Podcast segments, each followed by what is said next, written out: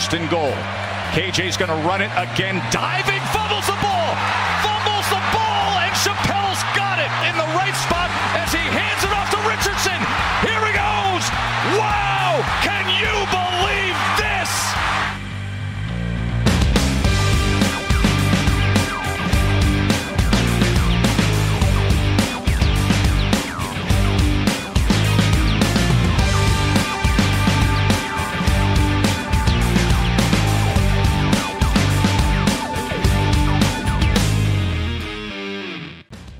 Salut à tous et bienvenue pour ce nouveau rendez-vous du podcast Ball, un 234e numéro euh, consacré à l'actualité du collège football en français avec tout ce qu'il faut savoir euh, sur les balls qui vont bientôt avoir lieu, la grande campagne de ball qui a démarré il y a quelques jours à peine. On fait un focus notamment, on prévoit deux émissions euh, pour analyser, décrypter, deviner qui va jouer, parce que c'est le c'est la grande joie de, de, pas mal de balls dont on va parler aujourd'hui.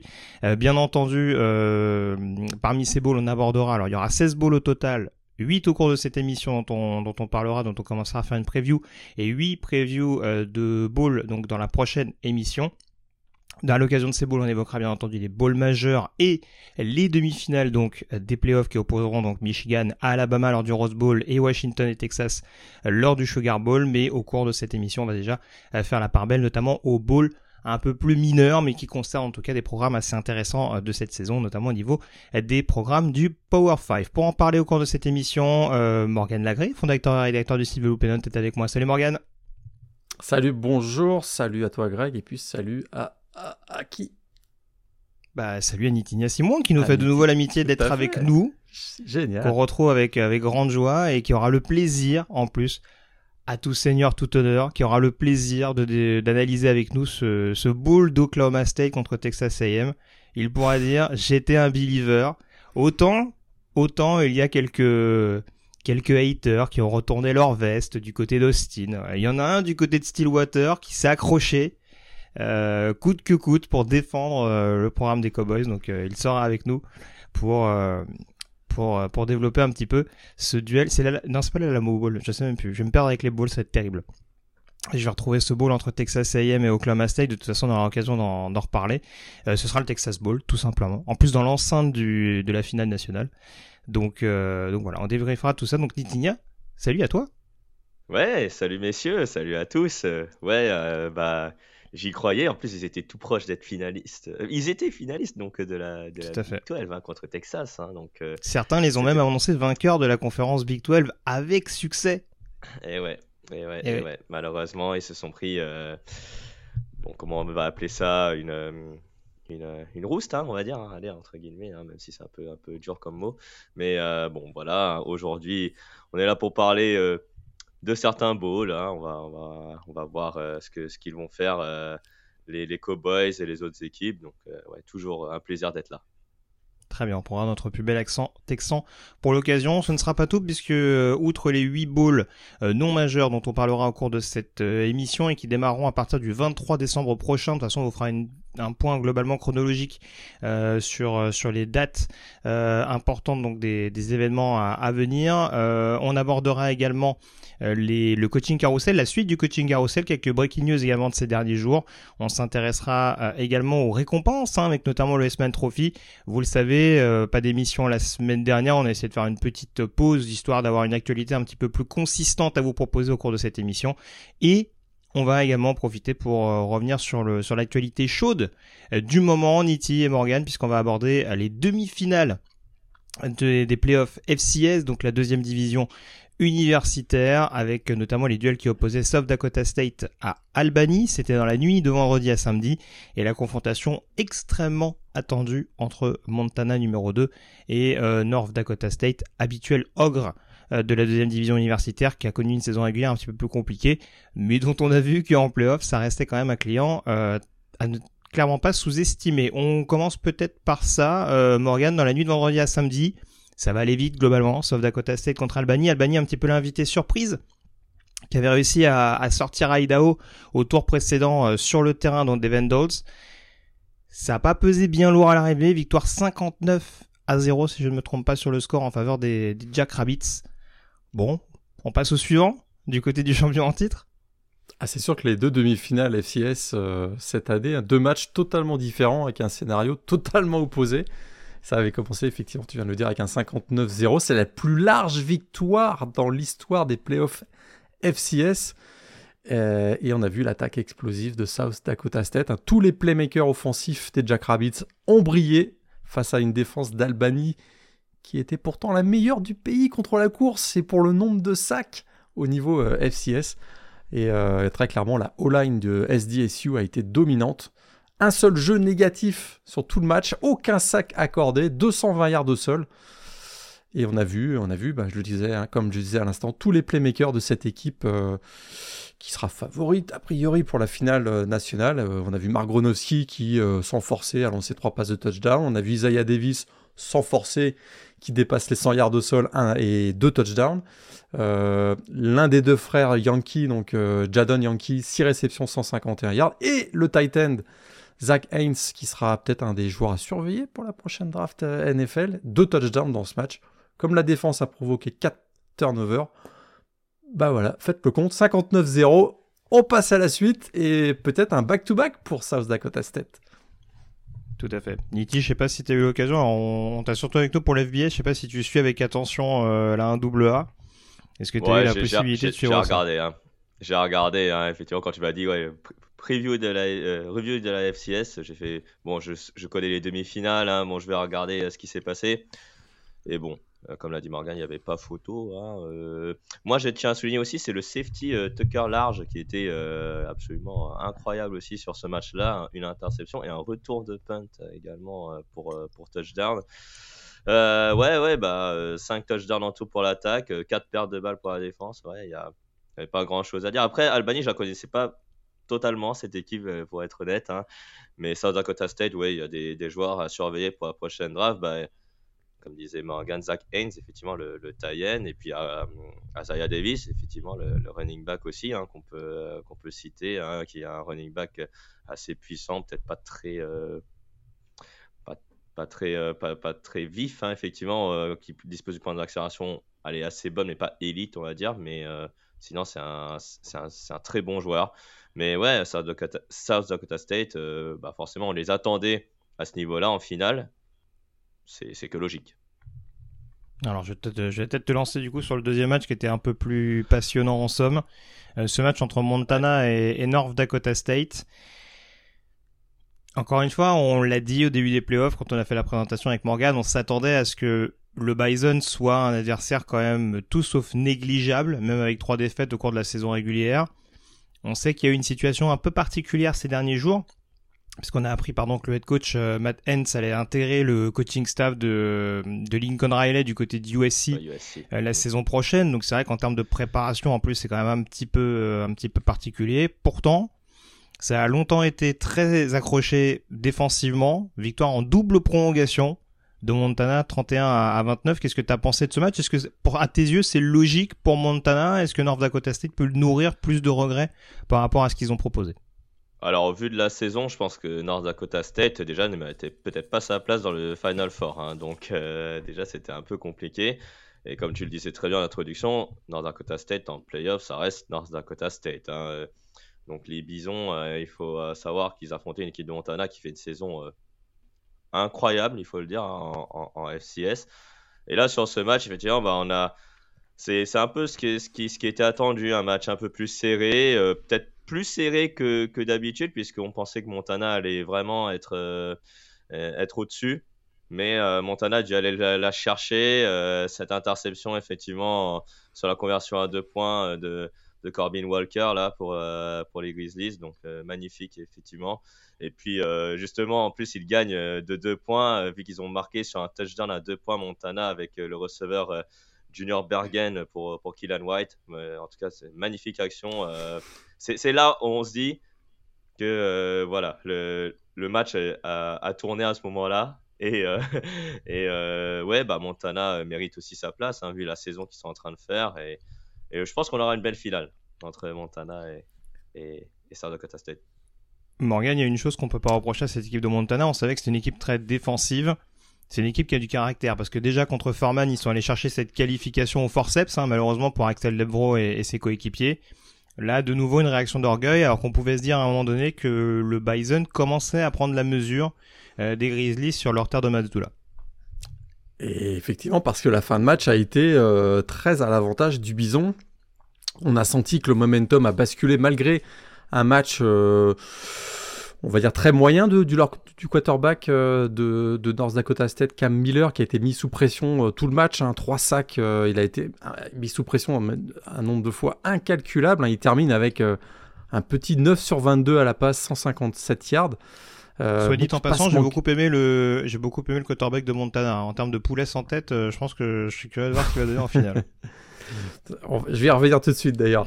mais, voilà, on, sentait que North Dakota State n'était pas dans un, forcément dans un très grand jour. Peut-être on se disait qu'ils atteignaient la limite. Et finalement, le cœur d'un champion, comme d'habitude, euh, dernier drive, ils réussissent à égaliser et, pousser le, match en, prolongation. Et souvenez-vous, premier snap, snap de la prolongation, touchdown de 25 yards pour North Dakota State. Et là, on se dit, ça y est, c'est le retour du bison. Et finalement, bah, comme tu le disais à l'instant, Greg, euh, ils ont fait, voilà, les Grizzlies ont fait preuve de beaucoup, beaucoup de caractère, avec notamment des actions euh, qu'a décrit, euh, décrit Nitti, avec notamment cette conversion à deux points un peu what the fuck qui donne la victoire finalement, 31 à 31 à, 29. Mais effectivement, cette, ce, ce, caractère de Montana dans ce match, mais un peu à l'image de toute la saison, euh, a joué un rôle décisif pour leur qualification en finale et ils vont essayer d'aller chercher leur premier titre FCS depuis 2020, depuis 2001, pas 2021, 2001. Et effectivement, je te rejoins, c'était pas forcément le meilleur match non plus de Clifton McDowell, le, quarterback de Montana. Euh, qui effectivement va devoir faire un bien meilleur match face à South Dakota, State en finale pour que euh, Montana ait une chance de l'emporter. Sinon, ce sera un back-to-back pour SDSU a priori. Ah, parce que la gestion de la poche, euh, c'est quand même un peu. Euh, on peut essayer de se dégager de la pression, mais courir dans l'autre sens euh, en criant au secours, c'est un peu particulier quand même. C'est une stratégie à part. Et d'ailleurs, bah d'ailleurs, d'ailleurs, la passe de touchdown de la victoire, c'est pas lui qui l'a envoyé, c'est comme comme l'a dit Nitti, Junior Bergen le receveur. Donc, mais n'empêche, c'est vrai qu'on nous pose souvent la question. C'est aussi pour ça qu'on aime énormément le college football je vais pas faire de comparaison un petit peu maladroite, mais c'est vrai qu'on nous demande souvent un petit peu les différences fondamentales entre le college football et la NFL. Alors c'est sûr que les intérêts financiers sont tout autres. On parle de deuxième division universitaire, même si c'est les playoffs, même s'il y a un trophée au bout. Mais se dire qu'en prolongation, les deux actions décisives, c'est une passe de touchdown d'un receveur et une interception, là encore, sur une triplet de North, Dakota State qui doit faire lancer le running back, je crois, dans le, dans le but. Enfin, honnêtement, ouais, sur, des actions aussi capitales dans une saison, se dire que c'est vraiment sur des trick plays avant tout que ça se joue, c'est aussi ça qui fait que voilà, c'est pour ce type de rebondissement que voilà, même si pendant 3 4 quarts temps, ça a été hyper fermé, hyper resserré d'un point de vue défensif, bah on n'hésite pas malgré tout à essayer à essayer d'envoyer de la fantaisie. Quand ça fonctionne, tant mieux, ça fait des matchs qui restent euh, dans l'histoire du programme quand ça réussit moins bien, bon bah on se dit voilà, pour North Dakota State, il y aura d'autres occasions de se de se de se consoler pardon a priori. Donc, euh, voilà, mais c'est vrai que ça nous a donné un match assez spectaculaire et rendez-vous donc au Frisco Bowl. Morgan. Eh bien oui. 7 janvier. Frisco Bowl. Rendez-vous à Frisco deux jours avant la finale universitaire, si ça n'a pas changé par rapport à, à l'année passée. C'est la veille cette année. Ils ont euh, déplacé ah. au dimanche après-midi à 14h euh, face à la NFL directement. Bravo. Bon choix, je pense. Oui, j'ai souvenir d'une conversation là-dessus. En, même temps, vu les matchs NFL qui aura la semaine 18. Euh, peut-être, peut-être. Mais en tout cas, bon. Oui, Frisco. Les gens préfèrent, aller au, match de deuxième division. Peut-être. Donc ce sera le Toyota Stadium à Frisco, dans la banlieue de Dallas, effectivement. C'est ça. Le Texas est au centre de tout cette année, parce qu'on a donc Frisco le dimanche et Houston le lundi. Exactement.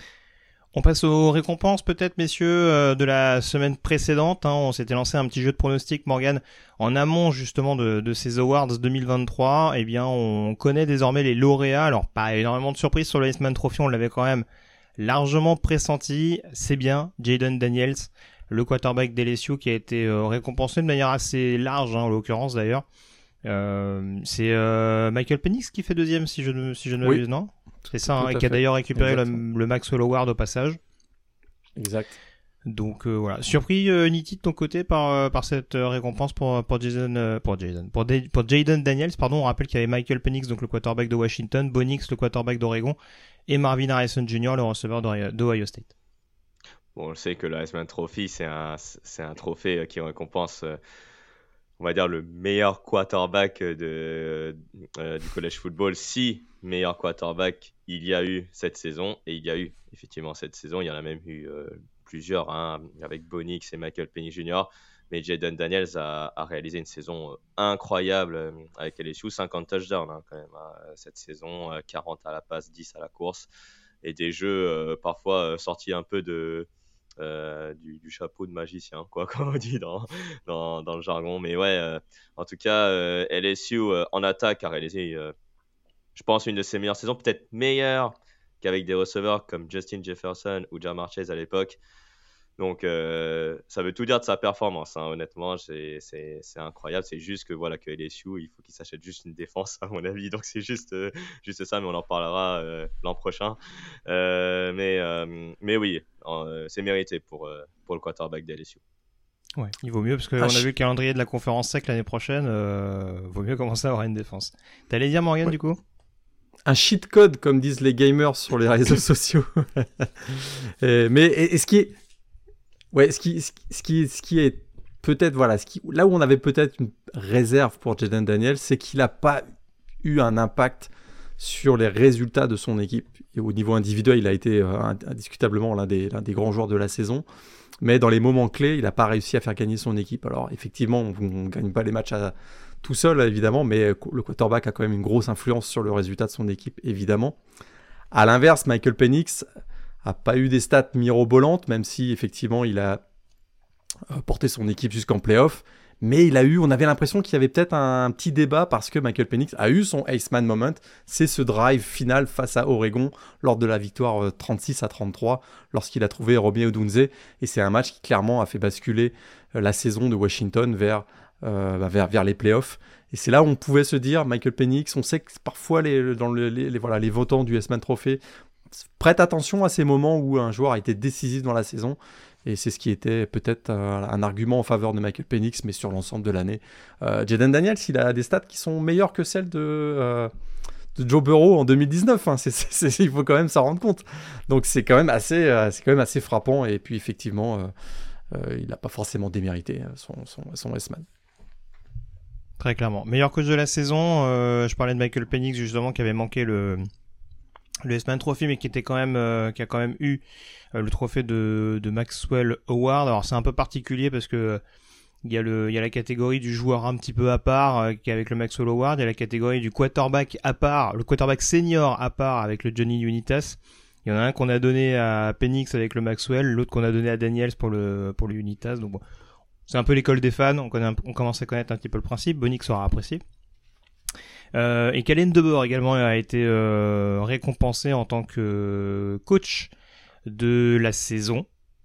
Il succède à Sonny Dykes. Morgan, on va voir euh, ceux qui veulent y voir un signe pour dire que Sonny Dykes était en finale universitaire l'année dernière. Peut-être que ce sera que sera l'occasion pour pour Kellen DeBoer de succéder à Sonny Dykes également dans ce domaine. le Doc Walker Award donc qui récompense le meilleur running back de la saison sans une énorme surprise même si on avait identifié quand même une une petite incertitude avec notamment Cody Schrader de Missouri, c'est bien Holly Gordon second, le coureur de Oklahoma State qui est récompensé.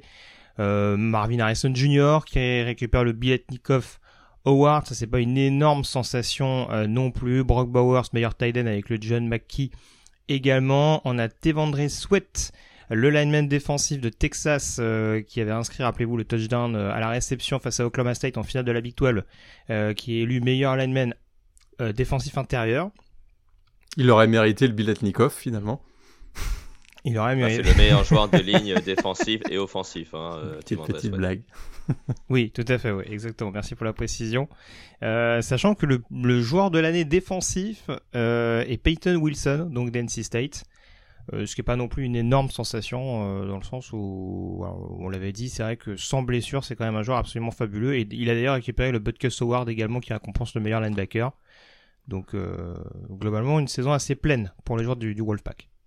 Tout ça sans, véritable euh, on va dire, dans une équipe de NC State qui n'a pas été médiatiquement exposée tout au long de la saison. Donc je trouve que c'est d'autant plus remarquable parce que parfois on voit que certaines performances de joueurs sont un peu gonflées par l'aspect médiatique. Là, euh, bah, Peyton Wilson, effectivement, on sait que c'est une machine à, à plaquage. Euh, il dépasse très, très largement les 100 plaquages chaque année. Mais c'est pas uniquement ça, c'est aussi un joueur qui a, un, gros leadership dans cette équipe de, du Wolfpack, une défense du Wolfpack qui a été encore une fois l'une des meilleures du pays, euh, ou en tout cas, je trouve l'une des meilleures du pays. Et il succède à, écoute, le dernier joueur de l'ACC qui avait remporté ce titre de meilleur défenseur de la, du pays, un certain Aaron Donald de Pittsburgh, c'est pas mal. Donc ah on, lui souhaite le même, on, lui, on lui souhaite le même futur dans la NFL. Euh, la marche est haute, mais bon, peut-être. Tout à fait. On a également euh, Layatou hein, qui était pas mal mis à l'honneur avec deux récompenses, le Lombardi Award et le notamment le Ted Knox Award, donc pour récompenser le meilleur defensive end euh, de la saison. Euh, le qu'est-ce que j'ai d'autre? Le joueur le plus polyvalent de la saison, le Paul euh, Award qui a été remis à Travis Hunter, donc de Colorado. C'est pas une énorme sensation en soi. Et le voilà. Boys Award également pour le meilleur assistant de la saison. Euh, tu l'avais appelé de tes voeux, Morgan. Eh bien, c'est bien Phil Parker d'Iowa qui succède à Garrett Riley de TCU. Là, euh, j'allais dire là encore euh, finaliste l'année dernière. Ça, ça a peu de chances d'arriver pour Iowa cette saison normalement. Donc voilà globalement ce qu'on pouvait dire. Est-ce que vous avez des réactions par rapport à ces récompenses, monsieur Rien de particulier, on enchaîne sur la suite. Bah peut-être un dernier pas sûr que tu l'aies cité à l'instant, Bonix qui, remporte le William Campbell Trophy, que moi j'apprécie particulièrement chaque année parce qu'on le nomme le Aceman académique, c'est-à-dire que c'est le trophée remis au, voilà, à l'étudiant qui a, qui, a, qui a excellé sur le plan sportif, on va dire, et sur le plan euh, scolaire académique. Et on sait que bah, tous les joueurs qu'on suit chaque week-end, ce sont avant tout des étudiants et qui, pour la plupart d'entre eux, se donnent quand même comme objectif numéro un d'avoir leur diplôme. Euh, et Bonix, il a, il a brillé sur le terrain et semble-t-il euh, dans les classes de cours. Donc bravo à lui. Tout à fait. Bon, après, sur un cursus de 12 ans. Euh, ouais. Pardon. et puis peut-être préciser Xavier Watts hein, également, qui oui. le safety, qui remporte je crois que c'est le, titre de meilleur joueur de la secondary, je crois, euh, quelque chose comme ça, il me semble, euh, le, safety de Notre-Dame. Ah, c'est un peu plus obscur parce qu'il, comme il succède à Will Anderson, c'est un peu plus obscur, mais. Euh, ah ouais. C'est le. Donc ouais. Ouais, c'est le meilleur defensive back, ouais. Meilleur. Ouais. C'est ça. Donc, oui, oui, en, tout cas, bonne saison de sa part, et c'est vrai que sur une mm. classe de safety, enfin sur un groupe de safety qui était assez fourni du côté de Notre-Dame, il a bien tiré son épingle du jeu. Il a, il a notamment chassé par exemple Ramon Anderson, je crois, qui a transféré il y a pas longtemps euh, du programme de South Bend. Euh, donc euh, excellente saison de sa part et joueur qui peut être potentiellement suivi. Je sais pas s'il s'inscrit à la draft d'ailleurs, mais puisqu'il me semble qu'il est éligible. Pour l'instant, pas de problème. Enfin, pas de nouvelles, pardon. Il est, il est éligible, mais pas de nouvelles. Tout à fait. Joueur qui sera sûrement à dans un no ball. on peut enchaîner, messieurs, sur la suite du coaching carousel. Il me semble pas qu'on en avait parlé il y a 15 jours, Morgan. Duke un nouvel head coach et un ancien head coach de l'ACC puisque c'est Manny Diaz, le coordinateur défensif de Penn State qui vient reprendre du service dans sa conférence chérie euh, du côté des, Blue Devils. Est-ce que c'est quelque chose qui te paraît cohérent? Est-ce que c'est une région qu'il connaît bien? En termes de, de recrutement Ça peut potentiellement le faire. Est-ce que ça colle à l'identité Duke, Manny Diaz? Je suis pas très enthousiaste. C'est ça, ça va être sa deuxième euh, expérience comme head coach, ou euh, les plus taquins diront sa troisième, hein, puisqu'on se souvient qu'il avait été head coach de Temple pendant deux semaines, hein, tu t'en souviens, sans avoir mis les pieds sur le campus, avant de filer à Miami lorsque Christ était parti. Euh, son bilan à Miami est pas si mauvais quand on regarde ça froidement, c'était 21-15, mais ce qui avait surtout était problématique, c'était son manque de charisme et de leadership euh, dans le vestiaire. Et est-ce que ça a progressé depuis son départ de Miami? J'en suis pas convaincu. Je pense que c'est un, formidable coordinateur défensif, c'est un formidable recruteur, c'est un, joueur qui est capable de maximiser euh, défensivement le talent qu'il a à sa disposition. On se souvient que c'est lui qui avait inventé notamment le concept de la turnover chain, qui avait littéralement été voilà le bah, un emblème autour duquel la défense de Miami s'était construite et, qui ça, mais en tant que head coach, je suis pas convaincu. Il a encore, je trouve, beaucoup de choses à prouver. Alors, est-ce que à Duke, il va pouvoir exprimer, euh, voilà, il va pouvoir franchir un cap? Peut-être que c'est un contexte qui est moins euh, exposé, on va dire, qu'à Miami, qui est sur la, qu'à South Beach, on va dire. Ah, c'est deux salles, deux ambiances, hein. Euh, rien que les joueurs, en termes de discipline, je pense que ça va pas être le même délire. Ça peut être effectivement, voilà, ça peut être un bon, un bon fit, comme on dit, mais je, J'attends, j'attends la confirmation. Bon, je te sentais un peu, un peu pantois face à cette annonce de Manny Diaz. Bah, alors vous dites euh, bon fit euh, parce qu'effectivement les joueurs de Duke sont allez, moins caractériels hein, que, ceux des Hurricanes. Euh, mais ouais, alors tu passes quand même d'un coach Makeko, donc, qui, euh, a quand même euh, un peu fait euh, ressusciter le programme de, de, Duke vers des bilans plus positifs, notamment il y a deux saisons, même malgré une saison dernière très compliquée. Et là, on arrive à, un tournant du côté de Duke, puisque bah, y a des joueurs qui partent et, et là, on va dire qu'on on va peut-être revenir avec Mani Diaz. Alors, je ne lui souhaite pas, hein, évidemment.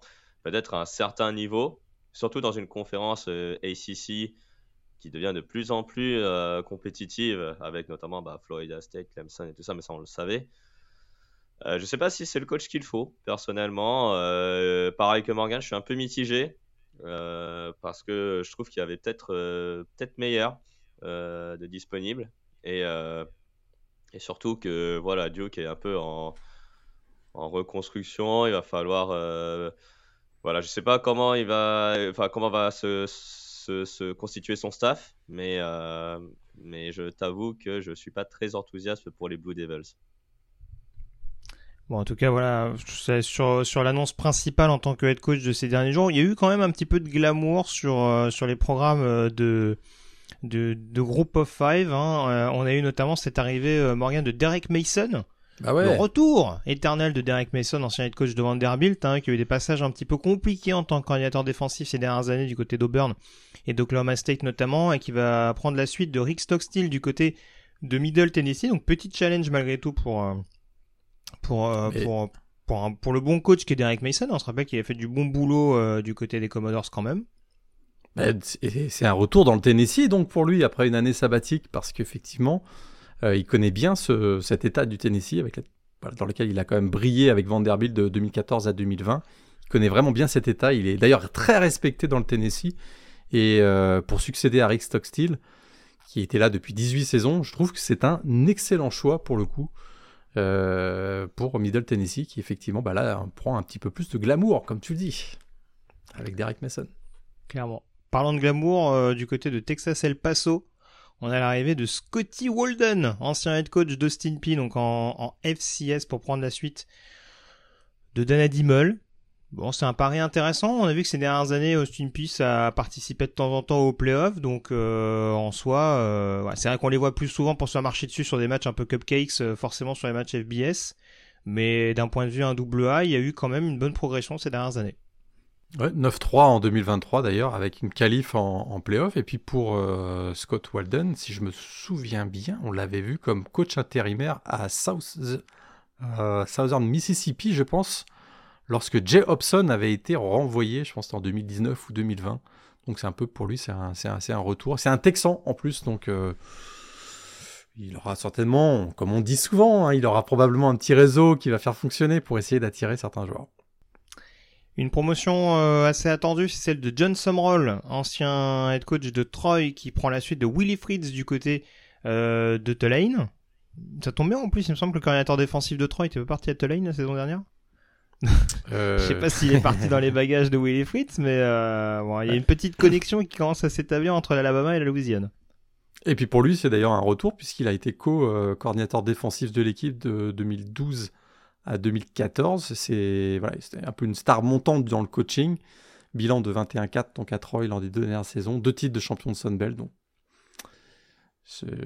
voilà, c'est un bon choix pour Tulane.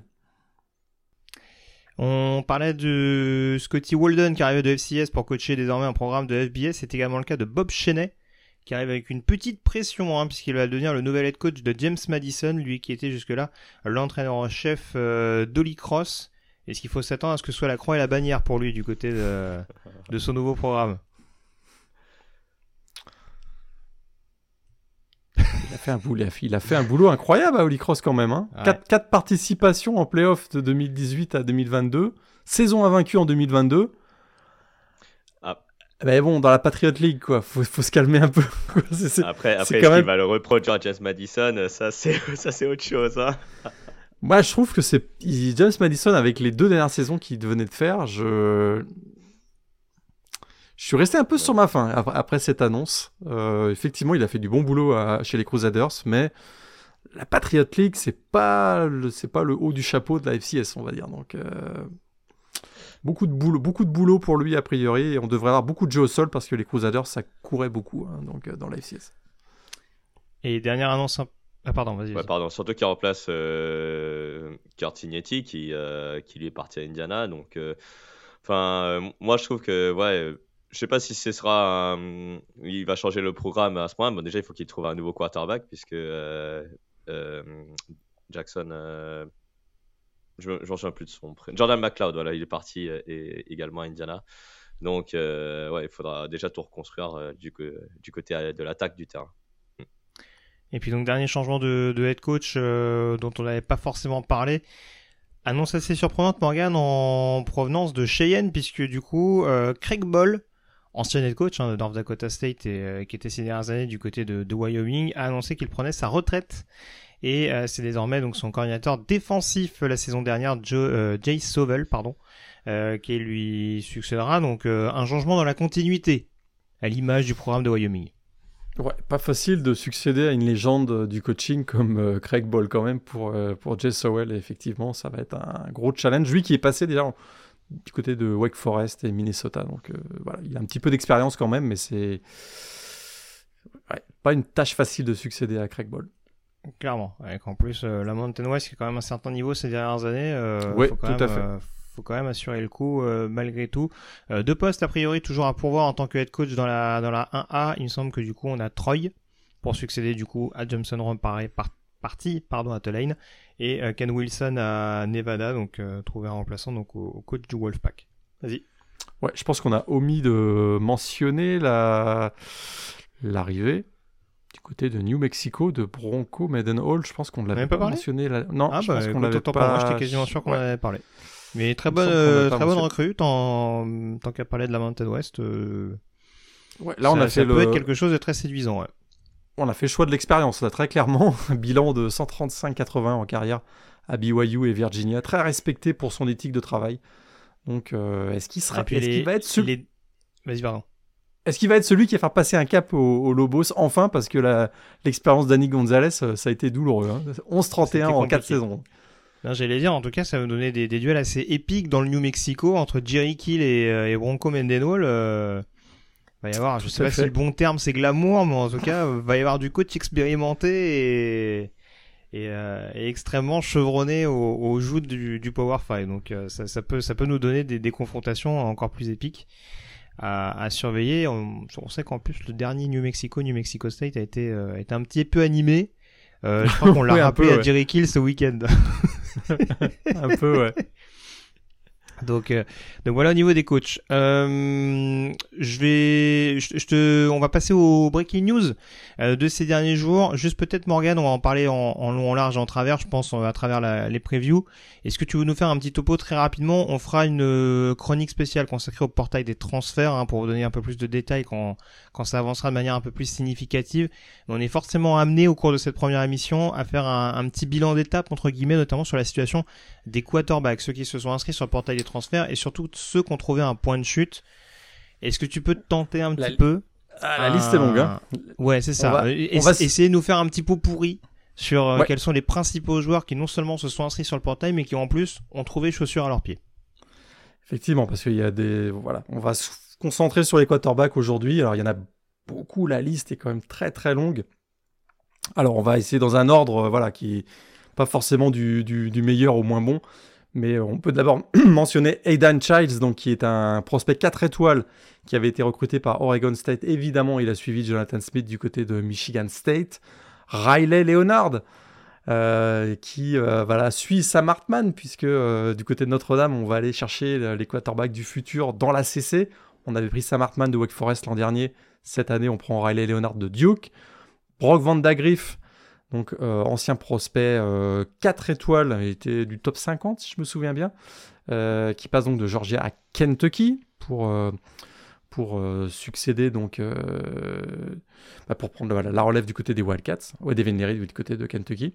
Puis euh, Dequan Finn, ça c'est assez récent, passe de Toledo à Baylor, donc meilleur joueur de la conférence MAC cette année et champion d'ailleurs de la non pas champion, mais meilleur joueur de la MAC cette année en tout cas en 2023. Dylan Gabriel pour sa 28e saison au niveau NCAA, passe de Oklahoma à, Oregon pour succéder donc à Bonix, probablement. On l'a appris très récemment, donc Kyle McCord, on en parlait tout à l'heure, hein, donc euh, qui passe de Ohio State à Syracuse. Will Rogers, c'est fait.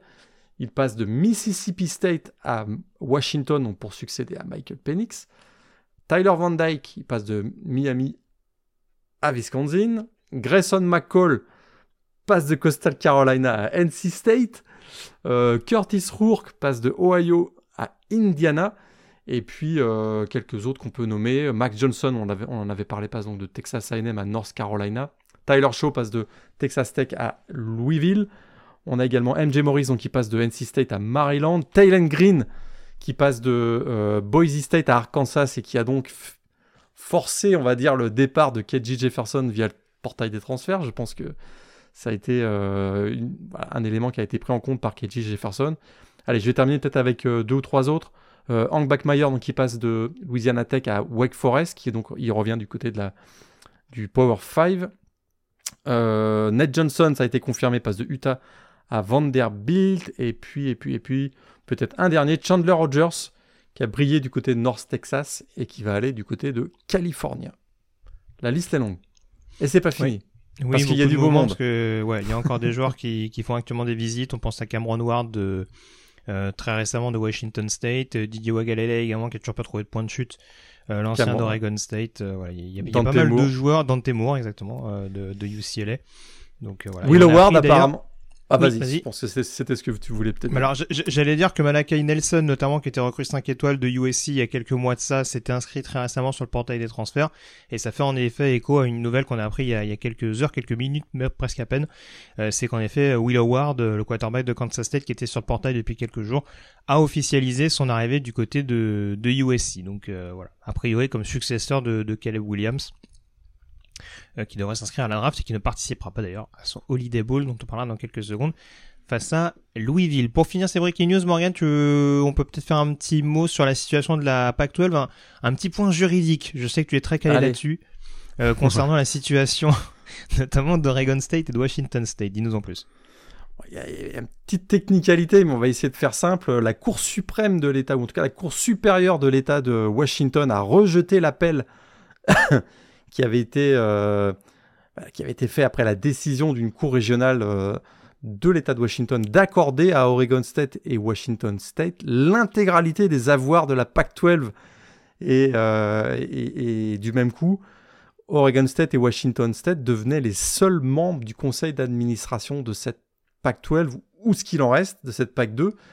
Mais les conséquences peuvent être assez importantes. Alors d'abord, c'était quoi l'argument pour euh, Oregon State et Washington State? Ben, C'était assez simple. C'était que pour eux, à partir du moment où les équipes avaient annoncé leur départ de la PAC-12, ben, ils renonçaient de facto à leur siège au conseil d'administration, donc ils ne pouvaient plus prendre de décision sur l'avenir de la PAC-12. Vous pouvez comprendre l'argument. Vous partez, bah, c'est normal que vous nous laissiez prendre des décisions sur l'avenir de la PAC-12, puisque vous avez décidé de partir. Sauf que dans ces décisions-là, il y a des choses euh, comme euh, money, money, money, et notamment euh, les revenus TV et tout un tas d'avoirs qui sont encore en possession de la PAC 12, qui potentiellement pourraient être cédés ou vendus bah, au profit des membres restants. Et si vous avez bien suivi, les membres restants, et il y en a deux, c'est Oregon State et Washington State. Et c'est ce qui fait quand même toute la différence, c'est qu'il y a un petit pactole sur lequel est assis Oregon State et Washington State, même si contractuellement ils doivent en redistribuer. Je pense notamment à une partie des revenus TV, ils doivent en, redistribuer une certaine partie, même aux membres qui, qui s'en vont. Mais pour le reste, ils peuvent avoir un petit pactole assez intéressant. Ils peuvent même en représailles euh, ne pas vouloir distribuer de manière euh, loyale aux membres partants euh, ben, un certain nombre de sommes.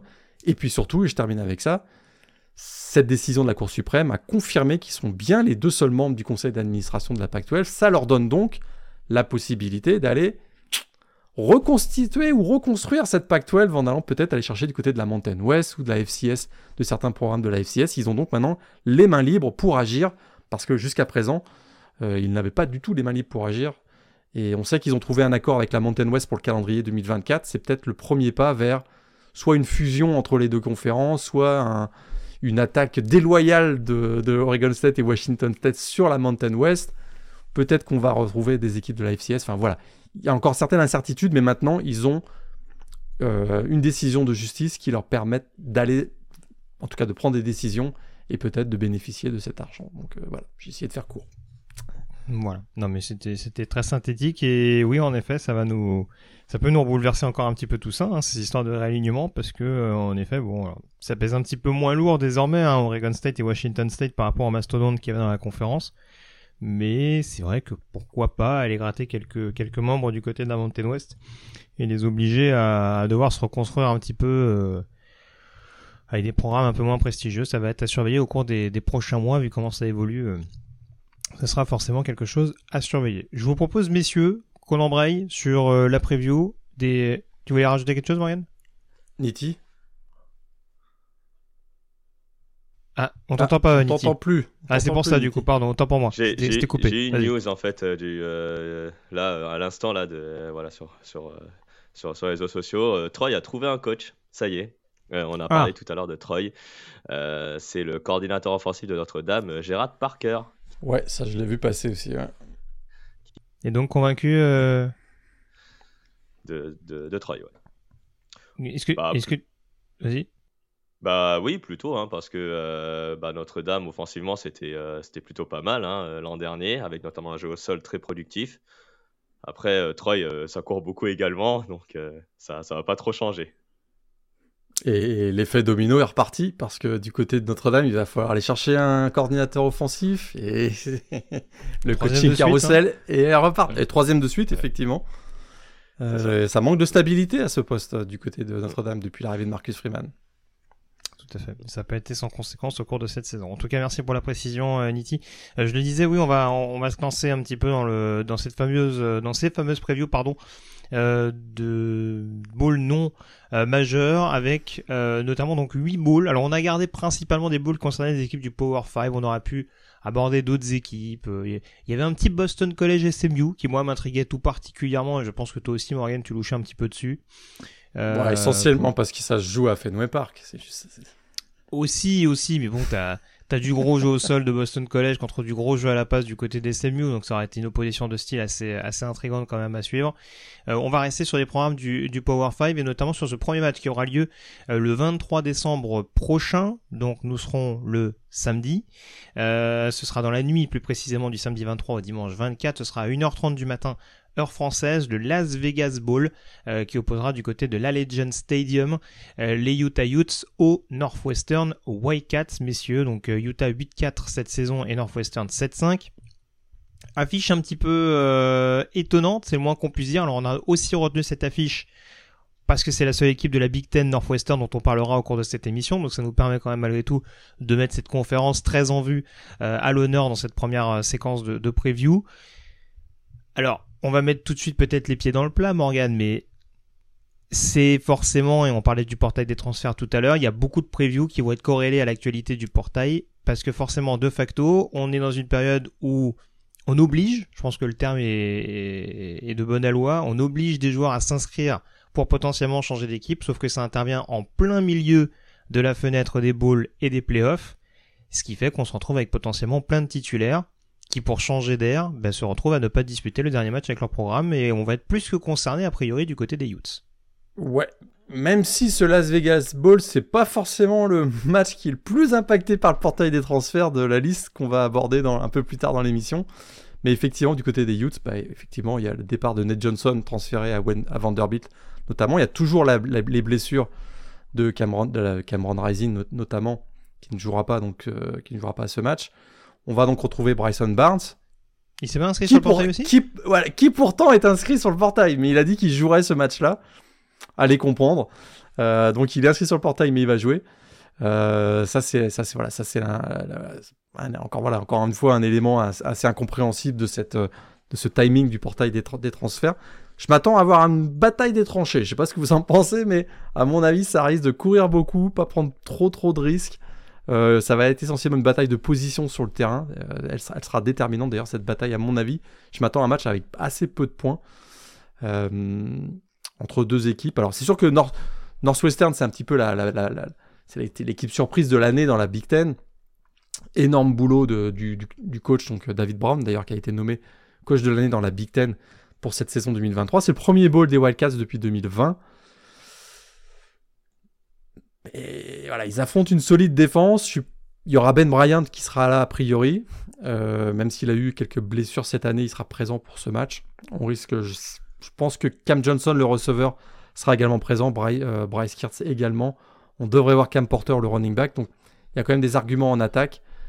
Euh, on aura toujours Bryce Gallagher aussi en défense qui sera, je pense qu'il a confirmé sa présence. Mais comme du côté d'Utah, il y a également pas mal d'incertitudes, on risque de vouloir courir beaucoup. Je m'attends à avoir pas mal Jack Winden Jackson également et, peut-être même euh, Jane Glover. Donc, je pense qu'il y aura des matchs un petit peu plus sexy un peu plus tard dans la, semaine. On rappelle que Sonny Viaki s'est inscrit pour la draft. Hein. donc, euh, lui qui était euh, running back safety également polyvalent. donc, on est encore un peu dans le flou aussi sur les joueurs qui potentiellement s'inscrivent à la draft et qui choisissent, comme on, a, comme on dit, de, de opt-out donc de faire de faire l'impasse pour euh, on va dire s'économiser en vue du, du processus draft. Euh, Nitti Morgan s'attendait à une bataille de tranchées, c'est aussi ton j'allais dire ta crainte. En tout cas, ton ressenti en amont par rapport à ce duel, manifestement, euh, voilà, c'est aussi, c'est aussi dans cette optique-là que, que Northwestern a, a progressé ces dernières semaines.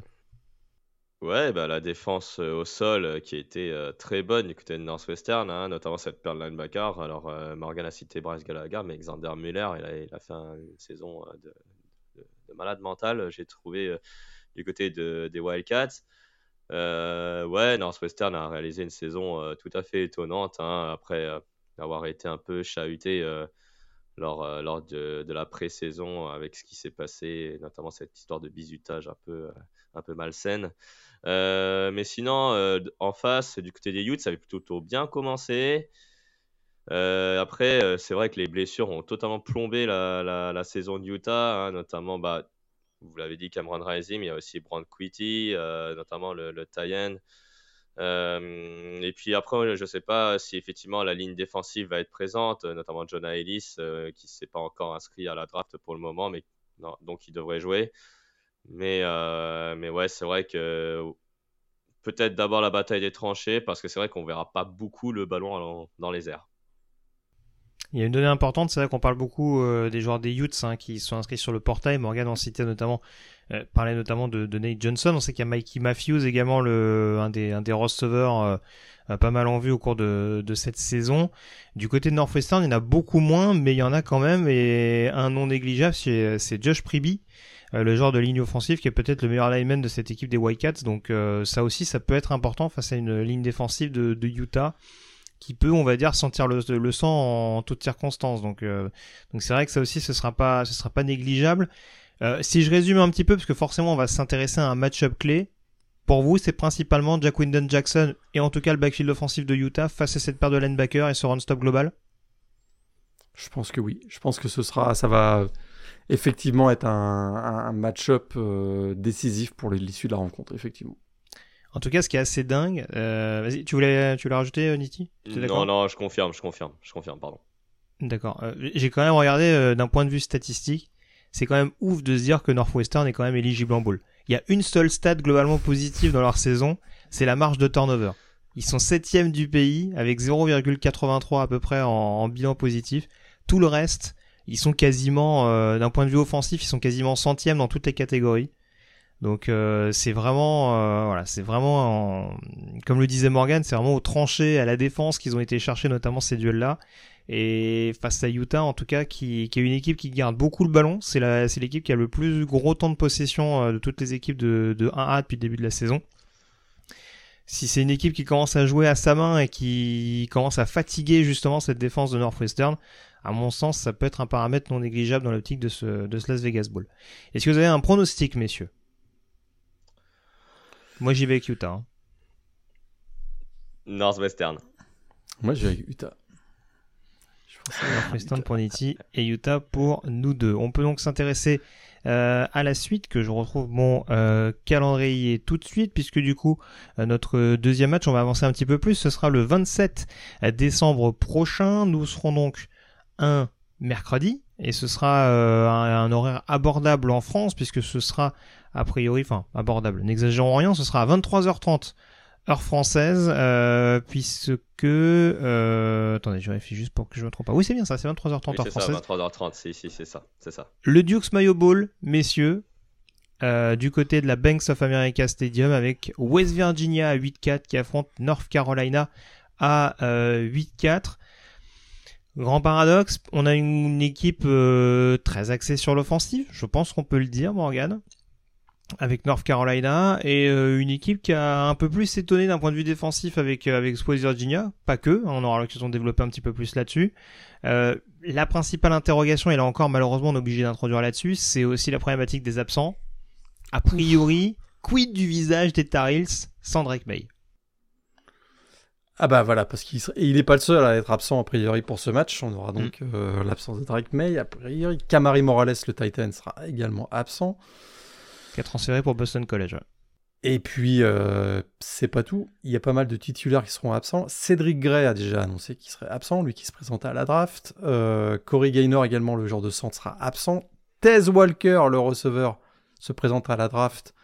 Il n'a pas officiellement, je crois, annoncé ce qui opt-out pour le match, mais je m'attends pas à le voir. Et puis, euh, la bonne nouvelle, c'est qu'on a Miles Murphy, donc les defensive lineman, qui se présente à la draft, mais lui, aux dernières nouvelles, il a confirmé sa présence pour ce euh, Duke's Mayo Bowl parce qu'il ne peut pas s'empêcher de vouloir voir la bassine de mayonnaise euh, qui va être jetée sur le coach vainqueur à l'issue de ce match, puisqu'on va pas se mentir, ça fait aussi partie du spectacle et de ce pourquoi beaucoup de gens vont regarder ce Duke's Mayo Bowl. Probablement, c'est une des raisons pour lesquelles moi je ne vais pas regarder la remise de, des trophées parce que euh, assister à cette parodie euh, de, de, bassines de maillot jetées sur le head coach. Euh, je suis pas trop trop favorable. Mais en tout cas, bon, pour revenir à des choses plus sérieuses, l'attaque de North Carolina, effectivement. Alors, North Carolina a très bien démarré la saison, un 6-0, on s'en souvient. On en faisait euh, de sérieux candidats au titre dans la CC. Ça s'est mal terminé, hein. 2-4 par la suite, deux défaites notamment pour terminer la saison contre Clemson et NC State. Quel visage va avoir cette équipe à l'occasion de ce match? Ben, C'est sûr que c'est on ne sait pas, puisqu'à priori, on devrait voir euh, le backup donc, de, Drake May euh, dans ce match, Connor Harrell, si je ne me trompe pas. Lui qui n'a que 21 snaps dans cette, euh, en carrière, donc ça risque d'être assez limité. Et il va donc affronter une, une, équipe qui a brillé par sa défense cette année, même si c'est vrai, on a vu, on a vu que parfois euh, Garrett Green, le quarterback, était capable de donner du rythme à, son, à son équipe. On a quand même beaucoup misé sur le duo de, running back CJ Donaldson et, Jamie, et Jaime White. N'a pas beaucoup vu Devin Carter, le receveur, alors que c'était un des gros transferts de NC State euh, à, l'intersaison. Mais c'est surtout, on a vu beaucoup, beaucoup la défense, euh, à l'image d'un joueur dont tu nous avais parlé, Greg, dans la chronique draft, Benny Bishop, qui sera, je crois, en tout cas, présent pour ce match. J'ai pas vu passer qu'il serait, absent. Donc effectivement, si on résume, euh, voilà, si on résume ce qu'on s'attend de voir, c'est probablement l'attaque de North Carolina malgré tous les absents face à la défense de West Virginia. Ça risque d'être une ou la clé principale de, cette, euh, de ce Duke's Mayo Bowl. En effet, pas mal de choses à, surveiller. Niti, toi de ton côté, euh, est-ce que cette équipe de North Carolina te paraît nettement affaiblie sans son quarterback titulaire et en conséquence les autres absents dont parlait Morgan il y a quelques secondes? Oh bah clairement, hein, on va pas se mentir. Hein, Drake May, c'était c'était la star à, North Carolina malgré une fin de saison un peu en dents de scie. Et, euh, là, euh, donc avec euh, en plus les absences de Cédric Gray, de Devontae Walker, ça va être encore plus compliqué pour, pour les Tar Heels. Après, les Tar Heels, ils ont un jeu au sol hein, qui est plutôt pas trop mal, hein, je trouve, avec Omarion Hampton, un finaliste donc pour le trophée du meilleur running back cette année. Et donc, je pense que North Carolina devrait s'appuyer là-dessus.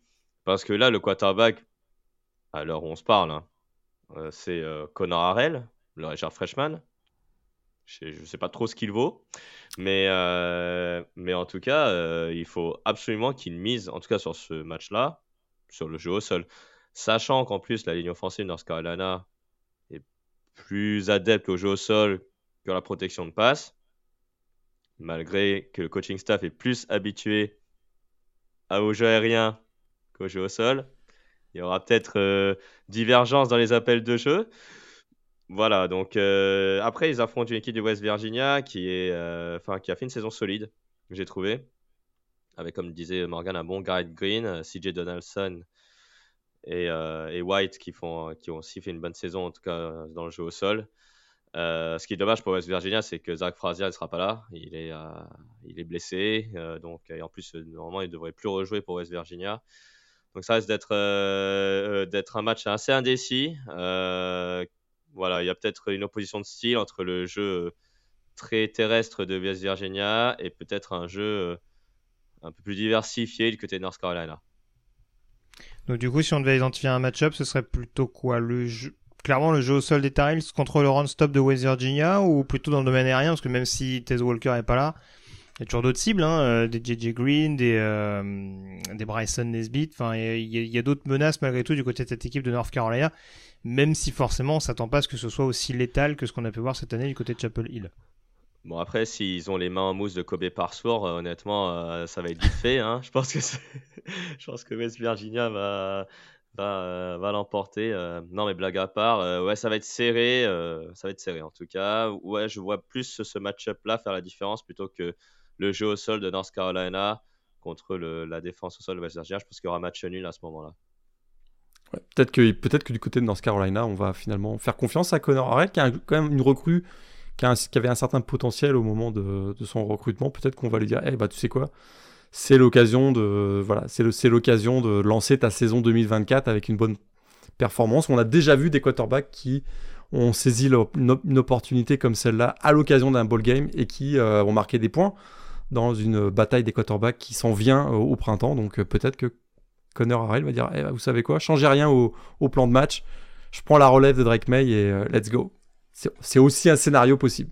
Tout à fait. Puis il faut marquer des points hein, dans l'optique de l'arrivée de Max Johnson du côté de, Chapel Hill. Parce qu'on sait, on sait que Max Johnson est un quarterback qui a aussi brillé par son inconstance. Alors, ah si là, il.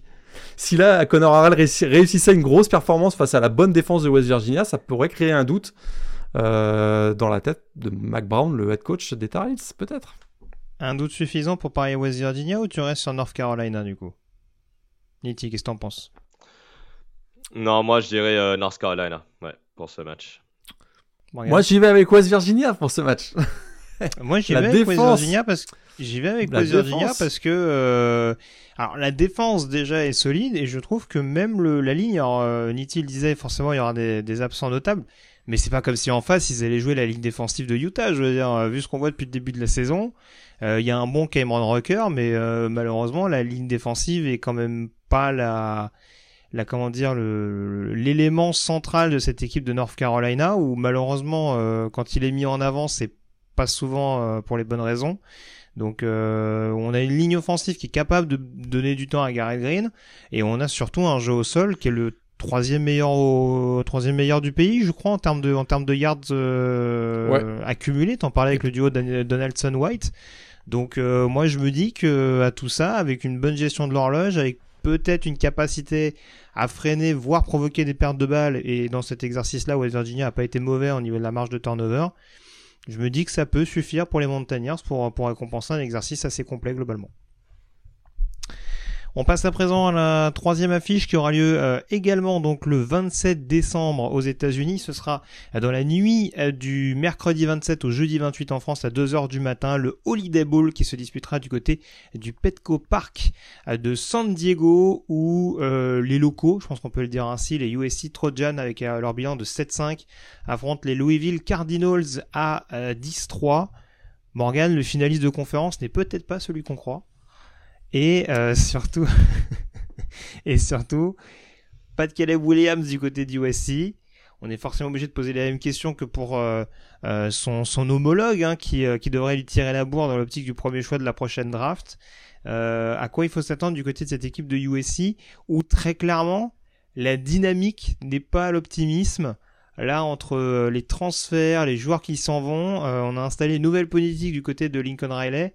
Mais là, on a l'impression que tout est sans dessus dessous euh, pour finir cette campagne 2023. Ouais, c'est sûr que ce ball game, il arrive à un moment où euh, c'est le grand chamboulement du côté de USC. On se souvient qu'ils ont renvoyé Alex Grinch, leur coordinateur défensif, en fin d'année, qui sont allés chercher chez le l'ennemi juré d'Anton Lynn euh, son successeur, en, en poste de coordinateur, défensif. Il y a eu un certain nombre de pratiques, effectivement, en préparation de cette Holiday on peut pas espérer qu'en un mois, il va, euh, voilà, Danton Lynn va transformer la défense de USC, mais c'est effectivement c'est l'environnement actuellement du côté de USC avec tous les départs, tous ces joueurs 5 étoiles qui s'inscrivent sur le portail des transferts. On a l'impression que Lincoln Riley n'est plus vraiment en contrôle de son programme et ça, ça peut être euh, effectivement très préjudiciable en préparation d'un match face à une équipe de Louisville qui sort d'une saison quand même super satisfaisante avec 10 euh, victoires, 3 défaites, même si ça s'est moins bien terminé. Il y a eu cette défaite face au voisin Kentucky, puis ensuite euh, en finale de conférence, mais face à Florida State. Mais il y a un peu plus de stabilité. Et puis on a un Jeff Brown, le head coach des Cardinals, qui lui aussi hein, a souffert d'un certain nombre de joueurs qui seront, euh, qui, sont, qui seront absents, notamment qui ont quitté le programme via le, via le portail des transferts. Mais il y a probablement un petit peu plus de stabilité en préparation de ce match. Alors, il faut quand même noter que c'est la première fois que les deux équipes se rencontrent dans l'histoire du college football. Hein. Jamais il y a eu de match entre USC et, Louisville. Et puis, euh, et puis bah, Louisville a atteint le plateau des 10 victoires. Ils ont été en, course jusqu'au playoff, jusque tard dans la saison. Ils espéraient jouer secrètement l'Orange Bowl, hein. on en avait parlé. on en avait parlé. Euh, mais cette euh, non-sélection de Florida State dans les playoffs bah, a poussé les, Cardinals du côté de, l'autre côté des États-Unis, donc du côté de San Diego. Peut-être qu'ils vont avoir un malin plaisir à, se motiver particulièrement pour ce match. C'est peut-être de mauvais augure pour USC par, par ailleurs. Ouais, tout à fait. Euh, Nidi, alors on parlait des absents du côté de, de USC, en tout cas de la dynamique un petit peu contraire. On va préciser que du côté de Louisville, il devrait manquer Jawar Jordan, hein, qui s'est inscrit pour la, draft, euh, le prolifique coureur euh, des Cardinals pour cette saison. Est-ce que c'est un peu caricatural, si je résume, au fait de se dire que sur le papier, c'est censé être euh, l'attaque de USC contre la défense de Louisville, même si paradoxalement, on ne sait pas tout à fait le visage qu'aura cette attaque des Trojans? Oh, Pas tellement. franchement, l'attaque de Louisville elle est pas si, euh, si euh, on va dire, ok, elle est pas, c'est pas comme celle de USC effectivement, mais elle est tout de même assez solide. Hein. On a un bon quarterback avec euh, Jack Plummer. Je me sais pas s'il va jouer, mais je pense qu'il va jouer. alors Jawar Jordan est peut-être inscrit sur le portail de transfert, mais as Isaac Guerrero qui a fait une fin de saison plutôt intéressante et qui devrait être donc le coureur numéro 1. Et puis même en termes de, de receveurs, il y a il y a quand même pas mal de monde. Hein. On a Jamari Trash qui est toujours là. On a euh, Chris Bell qui s'est révélé en fin de saison également. Non, honnêtement, euh, effectivement, je pense que l'attaque de USC va occuper une place centrale du match. Mais l'attaque de Louisville, c'est pas mal non plus. Hein. Euh, alors oui, ils ont fait une prestation un peu caïque contre, contre, contre Florida State. Après, il faut dire que la défense Florida State a été très motivée pour, pour ce match-là, dans l'optique des playoffs. Mais, euh, mais ouais, euh, Louisville, en tout cas, euh, en attaque, faut pas la sous-estimer. S'ils sont à 10 victoires, 3 défaites, ok, la défense, avec notamment Ashton Gillott et notamment si Cameron Kelly, c'est plutôt, c'est plutôt très très solide là par contre. Meilleur que l'attaque, ok, sur le papier, mais même sur le terrain également. Mais je pense que l'attaque de Louisville peut effectivement causer beaucoup de dégâts à une défense de USC et qu'on a mentionné plusieurs fois, plusieurs fois dans cette émission, qui euh, autorise beaucoup de points. Il paraît. Là au moins, euh, ce qui peut nous rassurer, Morgan, c'est qu'a priori on devrait avoir des points. Autant la défense de Florida State a donné pas mal de mots de tête à Jack Plummer et ses coéquipiers on va pas être mauvaise langue jusqu'au bout, hein, mais euh... d'ailleurs ça c'est vrai que je l'ai pas dit avec North Carolina tout à l'heure. Moi, il y a un truc qui m'a quand même étonné quand j'ai quand j'ai décelé les stats, c'est que on s'est un peu acharné sur la défense de USC cette année. La défense de North Carolina, c'est un peu la même délire. Hein. UNC, USC, même euh, même combat. Hein, donc euh... ça, on l'a pas dit tout à l'heure lors du match, mais euh, il devrait aussi y avoir des points à cause de ça. Mais euh, vas-y, vas-y, pardon. Non, mais je disais, malgré l'arrivée d'Anton Lynn, donc le nouveau coordinateur défensif, on a l'impression qu'ils n'ont sont pas eu suffisamment de temps pour changer dramatiquement le, niveau de cette équipe. Ce serait vraiment un exploit quand quoi, c'est 15 practices, je pense qu'ils ont en préparation d'un bowl comme le, Holiday Bowl. Ce ne sera pas suffisant, surtout qu'il va avoir un effectif qui est en, en plein chamboulement actuellement, des joueurs qui s'inscrivent sur le portail, mais qui mm. euh, potentiellement certains vont vouloir quand même jouer. D'autres. Euh, c'est que Mario Williams s'est inscrit sur le portail, euh, Brandon Rice s'est inscrit pour la draft, donc c'est pas sûr du tout qu'il participe c'est vrai que mine de rien, ça fait des cibles en moins pour, a priori, Miller Moss au poste de quarterback tout à fait. Il y a Michael Jackson qui sera également euh, absent, euh, portail des transferts, Raleigh Brown également, Jude Wolf aussi, Darwin Barlow. Enfin, la liste est interminable du côté, du, côté de USC. On se demande, euh, on, disait en, blaguant en off, est-ce qu'il allait pas avoir des équipes qui allaient avoir de la difficulté à, mettre le nombre minimum de joueurs sur une feuille de match Du côté de USC, c'est une blague là, mais on n'est pas, on va pas être loin de ça, je pense. Du coup, c'est quoi le match-up qui vous, c'est quoi le match qui vous intrigue le plus, Niti? Bah là, euh, honnêtement, euh, moi je dirais plus euh, l'attaque aérienne de, de USC. Alors avec Miller Moss en tant que quarterback face à, une seconde Dari de Louisville qui est plutôt intéressant. Je disais qu'Avron Kelly mais Storm Duck également devraient être présents. Oui, il y a un bon Quincy Riley aussi cette saison de mémoire. Voilà, Quincy Riley également, effectivement le safety enfin nickel cornerback safety. Et euh, ouais, non, donc euh, je dirais, alors à surveiller, Deuce Robinson et Zachariah Branch, donc le duo aérien, contre bah, cette défense-là. Très bien. Morgan, d'accord là-dessus? Ah, la, clé, la clé du match pour moi, ça va être, malgré tout ce qu'on a pu dire, ça va être la défense. Le tackling. c'est la défense, le tackling de, USC parce que euh, même si voilà, il y a des absences, notamment celle de Jawar Jordan a priori pour ce match donc euh, du côté de Louisville.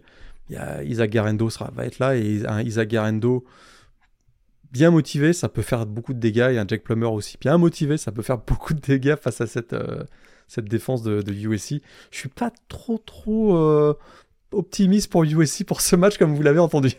Ouais, surtout Garendo c'est capable de capter des ballons en sortie de backfield donc lancer en effet, ça, peut être, ça, peut être, assez problématique quand on a du mal à assurer les plaquages.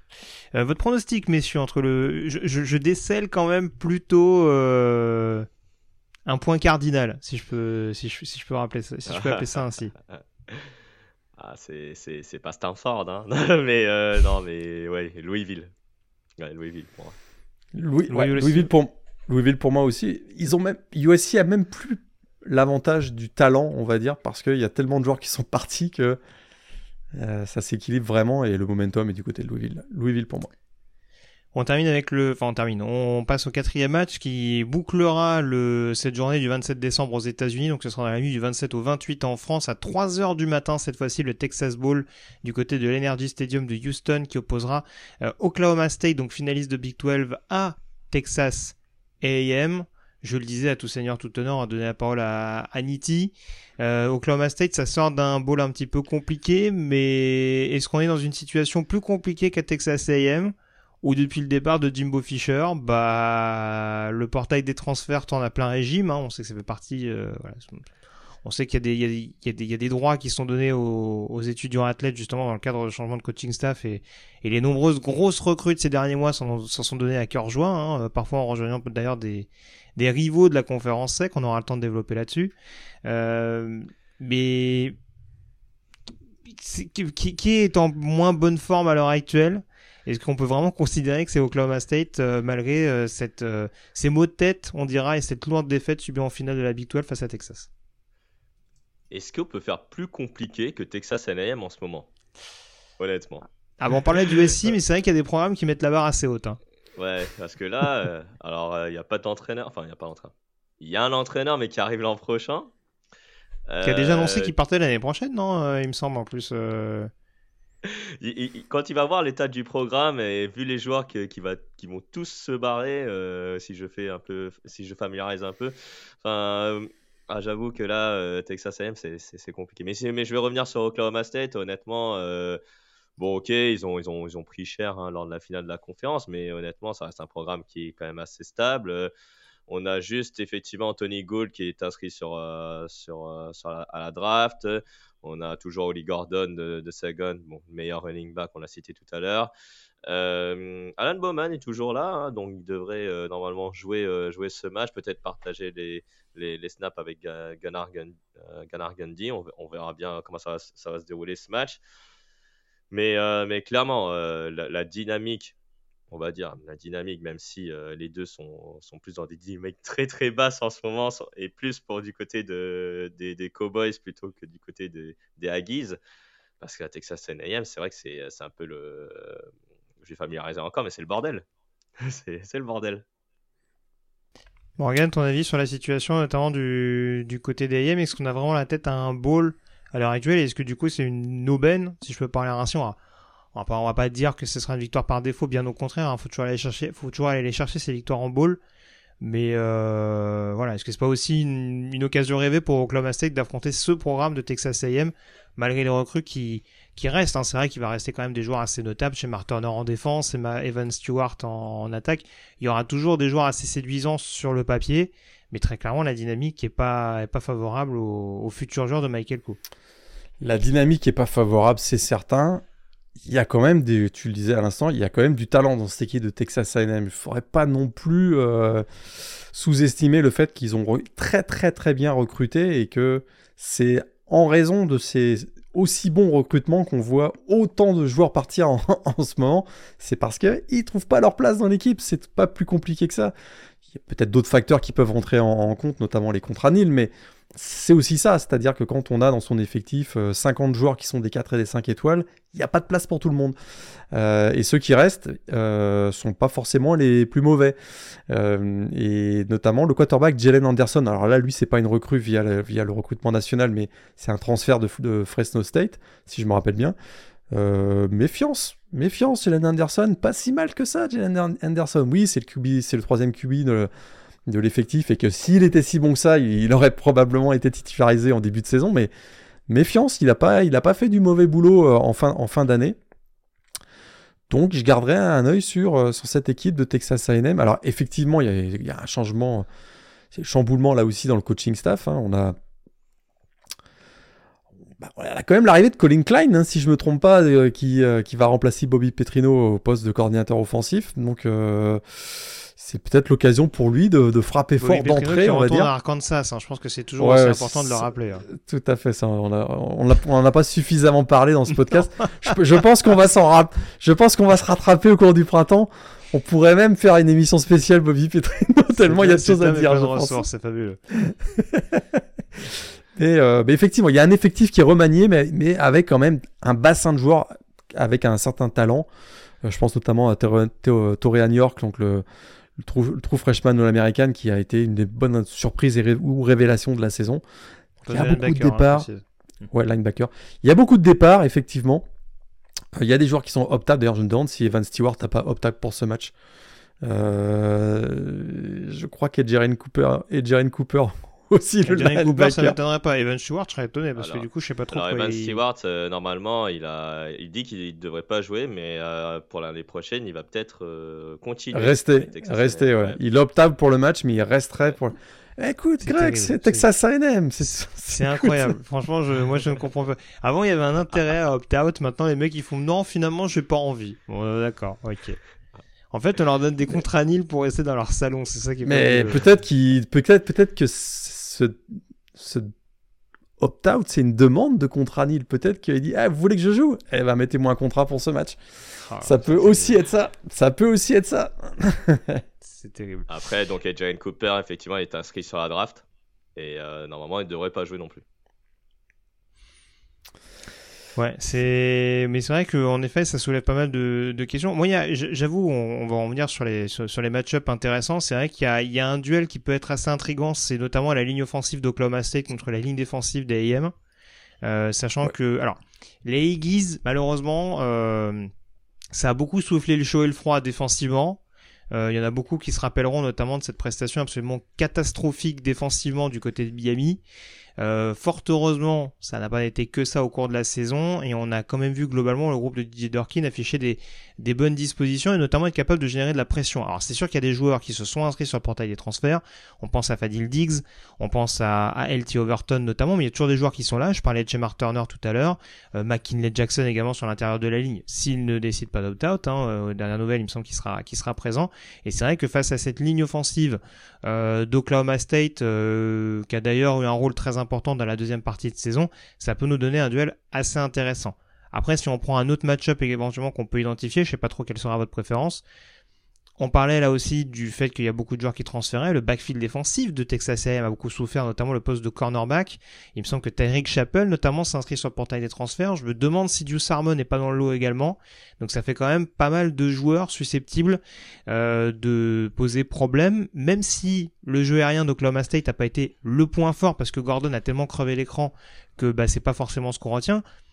Mais par essence, Oklahoma State, dans le domaine aérien, ils ont quand même des, un paquet de receveurs qui est capable de sortir du lot.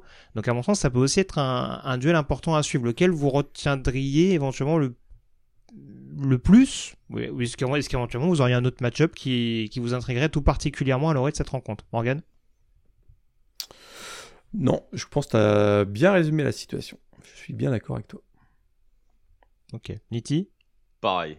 Je pense que D'abord, je pense les lignes d'abord, et puis ensuite, effectivement, les receveurs d'Oklahoma State contre les cornerbacks, euh, on va dire, assez laborieux. Où est-ce qu'il en reste Ouais, où est-ce qu'il en reste, pardon, de, de, de AM, ouais. Bah, c'est ça, parce qu'offensivement, je vais pas faire un jeu à AM, mais c'est vrai qu'on a du mal à trouver un coureur numéro 1. Euh, on a parlé de Mac Johnson qui, parlait à North, qui partait à North Carolina. Il y a, le frère, il y a le frère hein, qui, qui comme euh, du côté de College Station, devrait le suivre du côté de Chapel Hill. Donc forcément, on devrait retrouver euh, Max Wright, hein, qui a loupé le début de saison, mais euh, mais qui, qui, devrait devenir le, le tight end numéro 1 sur, euh, sur cette rencontre face à, face à Oklahoma State. Il devrait y avoir un duel assez intéressant face à Trey Rocker notamment. Donc, euh, donc voilà, ça, ça, peut être un peu moins excitant à voir, mais euh, pas, pas négliger ce, ce côté-là du ballon non plus. Un pronostic, messieurs, Nitti Oklahoma State forcément? Euh, Oklahoma State, ouais. Contractuellement, t'es obligé. Hein. Toi aussi, t'as un contrat à Morgan? Ah, les, les, les là, peuvent chercher les 10 victoires cette année. Allez, les Cowboys, 10 victoires. Oklahoma State. les Cowboys, également, j'y vais également avec Oklahoma State. On passe au 28 décembre avec le Pop Tarts Bowl. Euh, qui aura lieu donc à 23h45 le euh, jeudi du coup 28 décembre ce sera du côté du Camping World Stadium d'Orlando où NC State numéro 18 avec une fiche de 9-3 affrontera Kansas State euh, classé numéro 25 avec un bilan de 8-4. Euh, alors on l'a dit Morgan, il y a des dynamiques un peu différentes. Alors Kansas State, on l'a dit tout à l'heure, il y a le départ de Will Howard au poste de quarterback qui est tout sauf négligeable. Il y a quelques départs importants également. On pense à Kobe Savage également sur le poste de safety. Tu vas peut-être euh, peut développer un peu plus en, profondeur. Mais globalement, c'est quand même deux équipes qui se ressemblent, notamment d'un point de vue coaching et discipline. Euh, c'est vraiment presque un miroir face auquel ils vont jouer expérimenté, effectivement, des équipes qui sont combatives, qui brillent par la défense et qui, euh, et qui sur certains matchs, sont capables aussi d'être assez créatives du côté euh, offensif. Donc, effectivement, il y a beaucoup de similitudes entre ces, entre ces deux équipes. Alors, si on regarde les, les, les, joueurs qui seront présents, avant de parler de ceux qui seront absents, a priori, Brennan Armstrong va être présent. On sait qu'il a eu, voilà, il a été en, en, concurrence avec MJ Morris au cours de la saison, mais Brennan Armstrong devrait jouer un dernier match au niveau NCA après cinq saisons à Virginia et une plutôt réussie du côté d'NC State, on va dire. Euh, dernière occasion pour lui de montrer son, talent au niveau NCA. Et puis de l'autre côté, on va avoir le début de l'ère Everett Johnson, parce qu'effectivement, Will Howard, donc on en a parlé au début de d'émission, a priori va aller du côté de USC. Alors on l'a vu brièvement en, en, 2023, mais on a vu que c'est un quarterback double menace qui peut-être assez menaçant. Donc, Avery Johnson sera assez vraiment. On sait que c'était une recrue 4 étoiles qui avait il y avait un vrai buzz au moment de son arrivée du côté de, Manhattan et bah, c'est peut-être l'occasion pour lui de frapper un grand coup pour cette prise de pouvoir de l'attaque sur l'attaque de des, des, Wildcats. Donc j'attends avec, euh, avec impatience un peu cette opposition entre Avery Johnson, le genou, on va dire, et euh, Brennan Armstrong, euh, le vieillard. donc ça peut être assez intéressant, cette, ce duel à distance entre les, entre les deux quarterbacks. Mais il y a aussi, on l'a dit, en, défense, des joueurs vraiment intéressants. Jalen Scott, notamment le linebacker de North Carolina State, un, un, joueur senior qui va être présent pour ce match et qui va devoir prendre la succession au niveau du leadership de Peyton Wilson qui lui a opt-out pour un seul match parce que Jalen Scott ne sera pas éligible la, saison prochaine. Et puis du côté de Kansas State, on, pourra également surveiller euh, un joueur qui devra aussi prendre la succession d'un joueur qui a été plutôt le leader de la défense. Je pense euh, à Will Lee de Third qui s'est inscrit sur le portail et euh, qui va donc laisser la place à Jacob Parrish. Ça peut être le, cornerback qui va devoir s'occuper du meilleur receveur de NC State, euh, Kevin Concepcion, qui a été une, des bonnes surprises de la saison. Donc euh, voilà, il y a des petits match-ups comme ça euh, qui, peut être, qui, seront a priori à surveiller. Tout à fait. Il y a des hommes à tout faire de chaque côté. Il y a Concepcion d'un côté et Avery Johnson de, de l'autre. Qu'est-ce que ça t'inspire globalement, Nitti, notamment d'un point de vue offensif? Parce que c'est vrai que alors c'est deux grosses défenses de part et d'autre. Mais si on prend Kansas State par exemple cette saison, c'est dans le top 10 en termes de points. C'est 37 points par match inscrits, un peu presque quasiment 38. Est-ce qu'il faut quand même s'attendre à un match peut-être plus spectaculaire qu'il n'y paraît sur le papier? Bah en fait, il y a deux oppositions de style, j'ai l'impression, euh, quand on regarde sur le papier euh, les, deux équipes. On a une équipe de Kansas State qui, avant, avec Will Howard, euh, c'était beaucoup basé sur l'attaque aérienne. On voyait beaucoup bah, du Ben Sina, du Philip Brooks notamment, même même parfois les running backs comme DJ Giddens ou euh, Ward. Et là, j'ai l'impression qu'avec euh, Avery Johnson, on va, on va passer plus par, euh, par du jeu au sol. Un peu euh, remember Adrian Martinez, quoi. Donc, on, verra bien comment ça va. Tu cites des grands de ce monde. Hein. Oula, je fais tomber Avec moins de pertes de balles, c'est possible. C'est ça, non, non, mais bon, on verra bien. Hein, si... J'espère qu'il va pas tourner comme, comme l'ancien euh, quarterback de, de, Kansas State à, son époque. Mais, euh, mais ouais, mais, et là, NC State, par contre, euh, cette année, c'était beaucoup, beaucoup de, de, jeux renversés, beaucoup de, jeux en mode, en, mode piège. c'est très varié aussi. Il n'y a pas forcément de coureur numéro 1. Mais euh, on l'a cité tout à l'heure, je pense, que la vraie star de ce match, euh, ça va être Kevin Concepcion, euh, le, receveur, qui a fait une saison, moi, qui m'a tapé dans l'œil, effectivement, le freshman. Moi, je trouve que voilà, ça va être vraiment le, joueur à surveiller pour ce match-là et probablement l'un des gros facteurs X de, de cette rencontre. Très bien. J'avoue, au niveau des match-up, alors moi, je suis quand même resté un peu plus sur l'attaque de Kansas State contre la défense d'NC State. Euh, je serais étonné que Cooper Bibi, le garde titulaire de cette équipe de Kansas State, joue, mais on l'a dit tout au long de la saison, c'est quand même un groupe très expérimenté sur la ligne offensive de Kansas State. Et en face, ils ont quand même des sacrés clients, notamment avec le duo Devin Van, euh, Savion Jackson.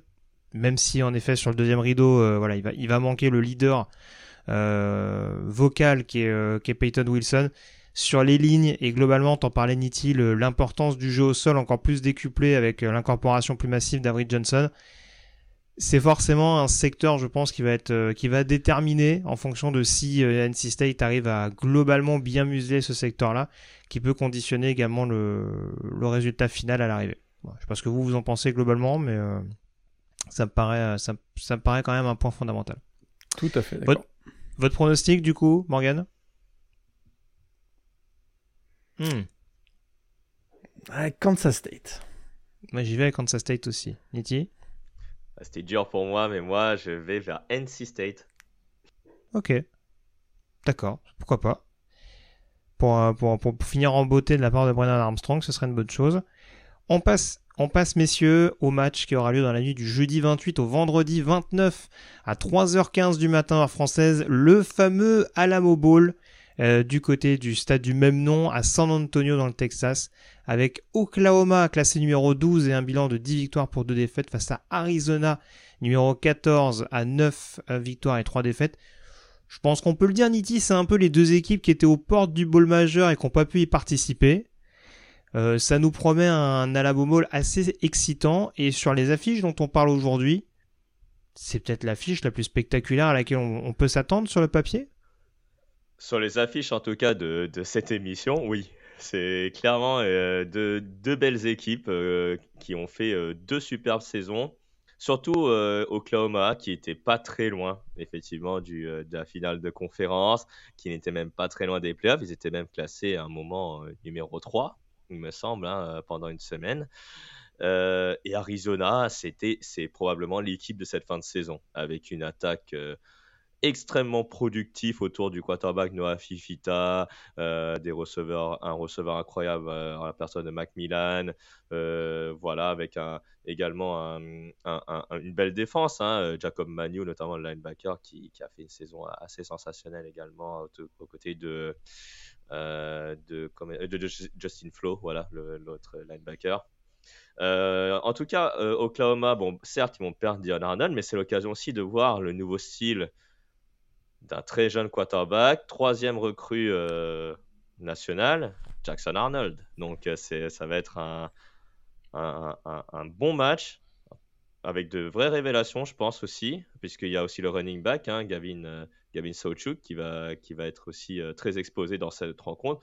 Donc honnêtement, en plus que, que l'affiche peut, promet d'être excitante, c'est l'occasion de découvrir des joueurs qui, pour l'an prochain, devraient euh, faire les, les titres euh, peut-être de ce, de ce podcast.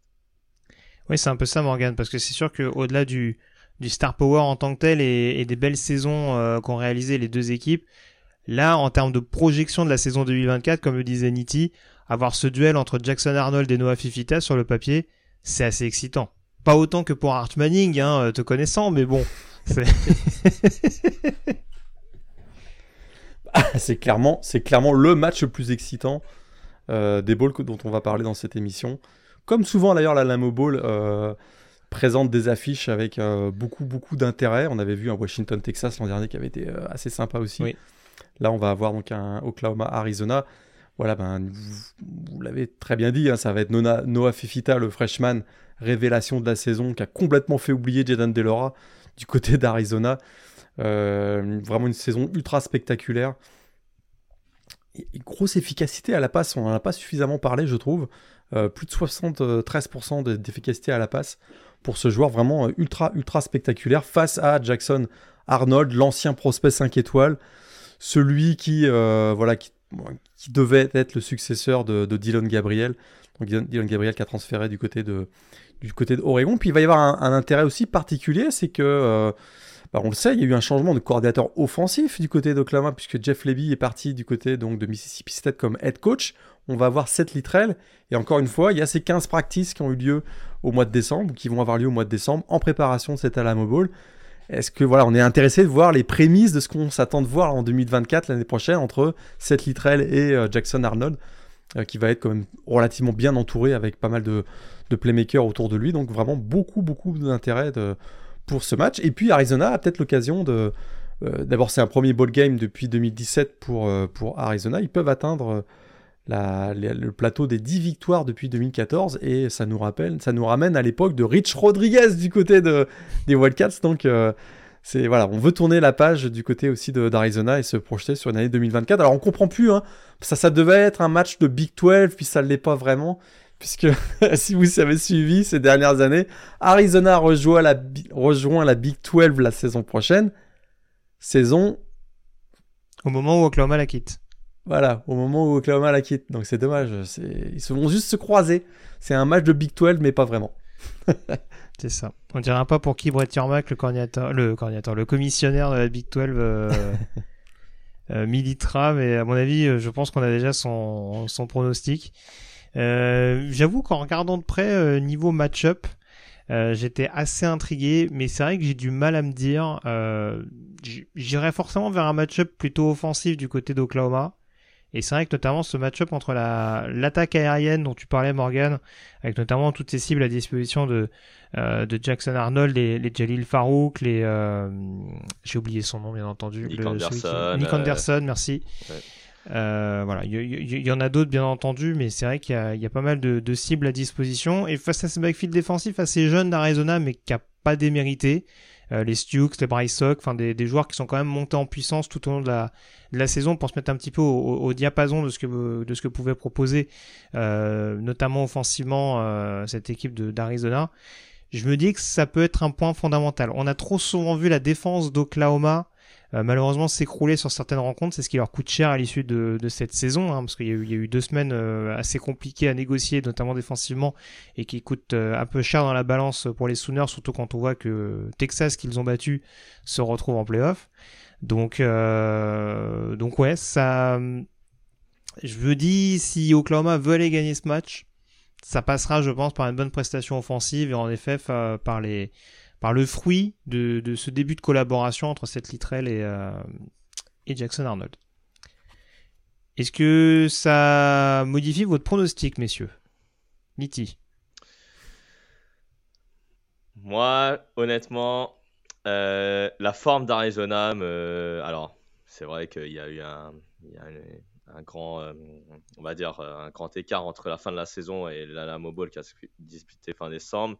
Mais je me dis que vu que la forme d'Arizona, c'est avec les joueurs qui, avec qui ils vont jouer aujourd'hui, euh, je me dis que l'attaque d'Oklahoma ne va pas être comme euh, celle de la saison.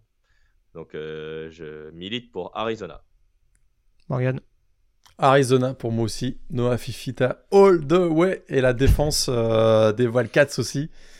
T'en as parlé tout à l'heure, Jacob Manu, Taylor Upshaw, Justin Flo. Je pense qu'ils ont les armes pour ralentir l'attaque d'Oklahoma. J'y vais moi avec Arizona pour ce match. Et ce sera Arizona pour moi également. Donc on sera unanime là-dessus. On termine avec les deux dernières rencontres euh, qui auront lieu donc le vendredi 29 décembre à 18h en française, le Gator Bowl du côté de l'Everbank Stadium de Jacksonville avec les Clemson Tigers à 8-4 classés numéro 22 qui affronteront les euh, Kentucky Wildcats à 7-5. Euh, deux équipes, Morgan, qu'on aurait pu imaginer avec des meilleures fortunes, on dira, en début de saison. alors, Kentucky, malheureusement, c'est vrai qu'il y a eu une forme d'inconstance, notamment offensivement. Je pense qu'on pourra le dire. Il y a une forme de point commun malgré tout, c'est que c'est des équipes qui, qui, sur le papier, peuvent apparaître assez complètes, mais qui ont aussi et principalement eu des gros soucis au niveau de l'attaque aérienne. Euh, ouais, alors là, l'attaque aérienne, on la cherche encore hein, du côté des deux équipes cette année, parce qu'effectivement, on a assez vite abandonné, assez vite compris que c'est pas par là que ça allait passer les, les succès euh, des deux équipes et c'était une petite surprise parce qu'on s'attendait au moins à voir un jeu balancé, équilibré avec comme quarterback Kate Klubnik, l'ancien 5 étoiles du côté de Clemson, Devin Leary, euh, quarterback quand même qui a eu un certain succès, notamment dans l'ACC. Ce sera d'ailleurs des retrouvailles hein, entre Devin Leary et, Clemson, puisque Devin Leary a joué 4 saisons à NC State. Donc on s'attendait effectivement à avoir à minima un jeu équilibré de la part des deux attaques. C'est pas du tout ce qu'on a vu, puisque des deux côtés, assez, assez rapidement, on s'est réfugié vers le jeu au sol. Il y a quand même des arguments plutôt en faveur d'un jeu au sol euh, efficace du côté des deux équipes, puisqu'on a misé sur le duo euh, Play, euh, euh, du côté, Mafa du côté, de, du côté de Clemson et du côté de Kentucky. On a eu assez rapidement, on a assez rapidement compris que Ray Davis allait être dans une grande saison. Et on se souvient de ce match notamment face à Florida, mais c'était pas uniquement ce match face à Florida. Il y a également eu euh, Ramon Jefferson qui a, aidé. Donc euh, ça a été, voilà, les deux équipes ont misé sur leur jeu au sol. Alors, élément quand même important à, noter pour ce match, Ray Davis ne jouera pas, il a opté pour ce euh, Gator Ball, donc on va certainement voir Ramon Jefferson davantage et Demisimo euh, Carnbay également. Mais c'est peut-être par la défense que les deux équipes vont gagner ce match parce que ça, ça a été peut-être la, la bonne nouvelle, ou en tout cas le point positif de ces deux équipes, c'est que plus la saison a avancé, plus les, deux défenses ont, montré quand même des, signes de, grosse efficacité. Ça, ça a été tardif pour Clemson, et je dirais même un peu de manière inégale ou inconstante tout au long de la saison, mais ça a eu comme certains arguments. Et du côté de Kentucky, ben, si je me souviens bien, c'est la troisième meilleure défense contre la course de la ACC. Ça veut quand même dire quelque chose. Donc euh, peut-être que euh, c'est plus par la défense que ça. Mais voilà, on peut s'attendre Gros match, gros jeu au sol, grosse défense. Enfin, vous voyez un peu le, schéma qu'on pourrait avoir pour ce, pour Gator Ball. On a parfois été surpris, notamment l'année dernière, on avait eu un Notre-Dame, South Carolina, qui avait été euh, explosif dans le cadre de ce Gator Bowl. Donc euh, on espère que c'est ce qu'on va avoir. Mais a priori, avec tous les joueurs qu'on a sur le transfert, euh, portail transfert du côté des, deux équipes, je m'attends à avoir beaucoup de jeux au sol et pas forcément le jeu le plus explosif dans les airs qu'on va avoir de cette bowl season. Niti, si on part sur un over-under, plus ou moins de 30 points sur ce match-là Est-ce qu'il faut s'attendre à un match défensif comme le décrit Morgan? Franchement, pour moi, les deux équipes, enfin, il y en a une qui m'a déçu énormément, donc ce sont les Tigers de Clemson. Alors Kentucky, je m'y attendais un tout petit peu à cette saison un peu coussi coussa, on va dire. Euh, sauf qu'il y a certains moments où Kentucky m'a surpris de manière positive et Clemson de manière bien bien négative. Euh, pour parmi les joueurs qui vont être là, bah, Kate Klubnik sera là, mais le problème c'est Kate Klubnik, euh, euh, on se demande en fait euh, sont, quels sont ses points forts et quels sont ses points faibles en fait euh, vu que la bah, saison visiblement c'est pas la zone rouge hein, parce que Clemson ah, c'est 122e du pays en termes d'attaque en zone rouge voilà c'est ça et enfin la prise de décision est enfin en ce moment hein, c'est assez catastrophique en tout cas de son côté et, et même du côté de la précision il est un peu perdu je trouve dans ce domaine ce qui est dommage donc, euh, je ne sais pas trop. Personnellement, euh, moi, je vois un match quand même à 30 points. Allez, un petit euh, allez, 16-14 peut-être. 30 hein, points, mais 30 points, je pense, maximum, effectivement. Ça, ça reste d'être un peu compliqué à regarder les deux équipes jouer avec un gros jeu au sol, comme disait Morgan. Alors, dans l'attaque aérienne, les cibles ne sont pas forcément inintéressantes. Hein. On a du Tyler Brown du côté de Clemson, on a du Byron Brown du côté de Kentucky. Donc les receveurs sont plutôt intéressants, mais c'est juste que le lanceur finalement qui est derrière le centre euh, euh, bah, ne lance pas forcément euh, de manière précise à, ces joueurs-là. Donc c'est un peu compliqué à, me, prononcer là-dessus. Petit changement de cycle à venir offensivement. On voit que Kentucky est très agressif sur le portail des transferts, donc c'est un peu une page offensive de Kentucky qui est en train de se, tourner avant qu'on change pas mal de, playmakers la saison prochaine.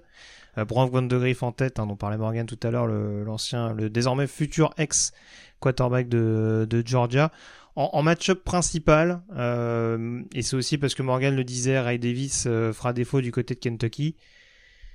J'ai quand même retenu principalement le jeu au sol de Clemson face à ce run-stop de Kentucky qui peut être assez impressionnant. ce solide trio de linebacker, Dion Walker, qui pour moi est un des tout meilleurs noses du pays. Euh, je pense que l'année prochaine, euh, il sera à peu près au même niveau que Jason Newton cette année.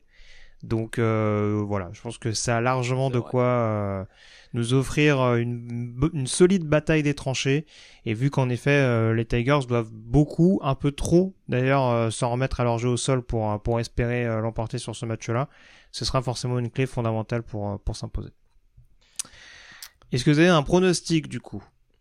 Est-ce que tu restes convaincu par les Tigers, euh, Nitti, ou est-ce que euh, tu as un peu peur du piège? On rappelle que Kentucky n'était pas favori contre une autre équipe d'ACC, Louisville, en dernière semaine de saison régulière, et qu'ils ont gagné chez les Cardinals. Eh ben, euh, tu fais bien de le rappeler, puisque j'ai vu avec les Wildcats. tu as cité le trio de linebacker, moi j'aime beaucoup Trevin Wallace. Hein. J'aime mm. énormément. Il s'est inscrit pour la draft. Il devrait jouer. Très bien. C'est une bonne chose. Si tout le monde ne se ne, démissionne pas, euh, parce qu'après, en termes de portail des transferts et draft, on va plus s'y retrouver. Morgan. Kentucky, pour moi aussi, vous savez que c'est le premier ball game de la carrière de Devin Leary. C'est son dernier match NCA également. Je pense qu'il va vouloir frapper un grand coup. Et, on vient d'apprendre aussi, il y, a, pas mal de départs du côté du backfield défensif de, de Clemson. Je serais pas surpris que du côté de Kentucky, on lui dise hey, Tu sais quoi? Voilà les clés de l'attaque et euh, bonne chance pour toi dans la NFL. Vas-y, mon gars. ouais, c'est sûr. Il y, a le, y a le départ d'Andrew Mukuba hein, qui se portait des transferts. Ouais, on attend Yano Pride également euh, qui est parti. Ouais. Euh, Mukuba, c'est à Texas, hein, c'est officiel. Ah, ça y est? Ah, d'accord, ok. Ouais, tout à fait. C'était un peu en contest avec euh, Oklahoma hein, et Brent Venables, mais ce sera bien, ce sera bien Texas.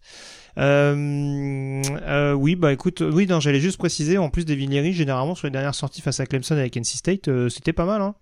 Il y avait un match convaincant il y a deux ans lors de la victoire du Wolfpack et l'année dernière de mémoire, il joue qu'une seule mi-temps mais une mi-temps, enfin, il avait été blessé, ouais, tout à fait. Voilà. Tout à fait. Mais une première mi-temps où il avait donné pas mal de fil à retard dans la défense, donc c'est c'est peut-être un match qui lui tient tout particulièrement à cœur, une opposition à surveiller.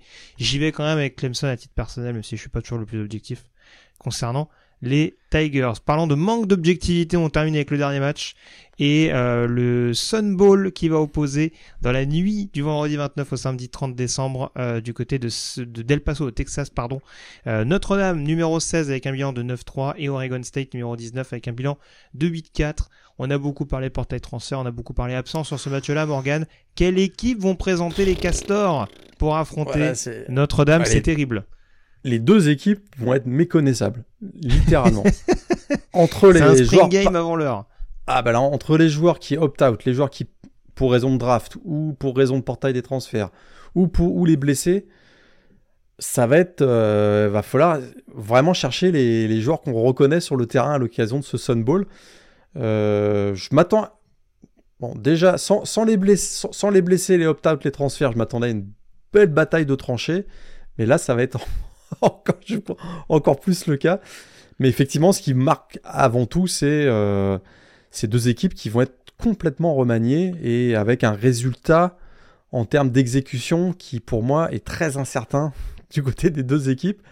Euh, on peut y aller rapidement, on peut les noter rapidement du côté d'Oregon State. Donc, on a DJ Wagalele qui sera absent. Portail des transferts. Aiden Child, on l'a dit, transféré à, à, Michigan State. On devrait donc voir Ben Gulbranson euh, qui avait démarré, euh, qui avait été titularisé, si je me souviens bien, 8 matchs en 2022, avec euh, des résultats plus que moyens. Et puis, il y a beaucoup, beaucoup de joueurs qui seront absents. Hein. Easton Mascarenas Arnold, transféré à USC. On aura également Akili Arnold qui sera absent. Jack Velling, le Titan, bah, sera absent également. Le left tackle Joshua Gray, il est blessé si je me trompe pas. Il y a des joueurs opt-out comme, Anthony Gould. Enfin voilà, ça c'est rapidement pour Oregon State. Et alors du côté de Notre-Dame, c'est encore pire. Euh, Sam Hartman, bah, opt-out. Maris Lufo, donc le linebacker. Blake Fisher, Joe Alt, bien sûr, le left tackle, euh, opt-out. Cam Hart, le, cornerback. Audric Estimé, le running back. Tout ça, c'est absent.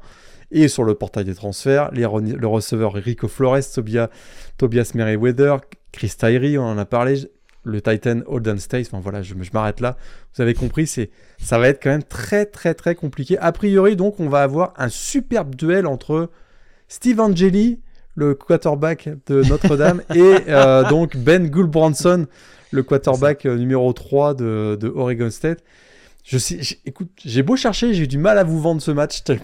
À part, à, part, à part le fait que c'est l'incertitude et que de l'incertitude peut naître un match complètement what the fuck, comme c'est déjà arrivé, notamment dans l'histoire du Sun Bowl, qui est un des plus euh, vieux bowls donc, de la cette bowl season.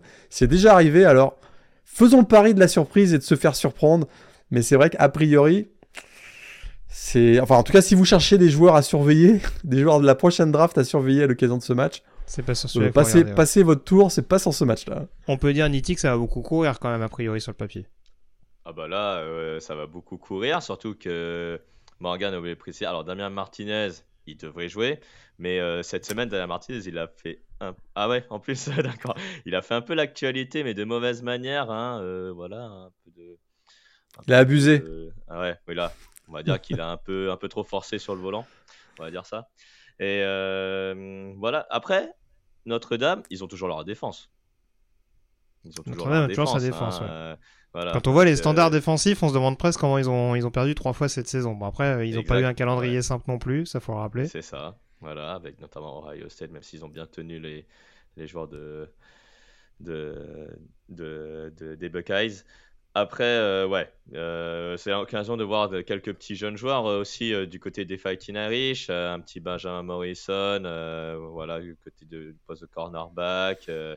mais c'est vrai que voilà, ce match-là, c'est vrai que pour le vendre, euh, avec euh, tous les joueurs qui sont partis, euh, notamment du côté des, des, des, Beavers, et même ceux des Fighting Irish, bah, tu, as, tu, as, cité Blake Fisher.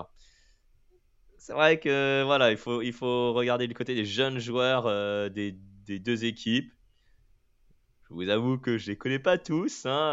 alors, il y a peut-être un joueur expérimenté du côté de State qui est Silas Bolden, mais je sais pas s'il va jouer. Enfin, je voilà c'est un petit peu plus. Ah, bah, je l'espère parce que sinon. Euh, voilà.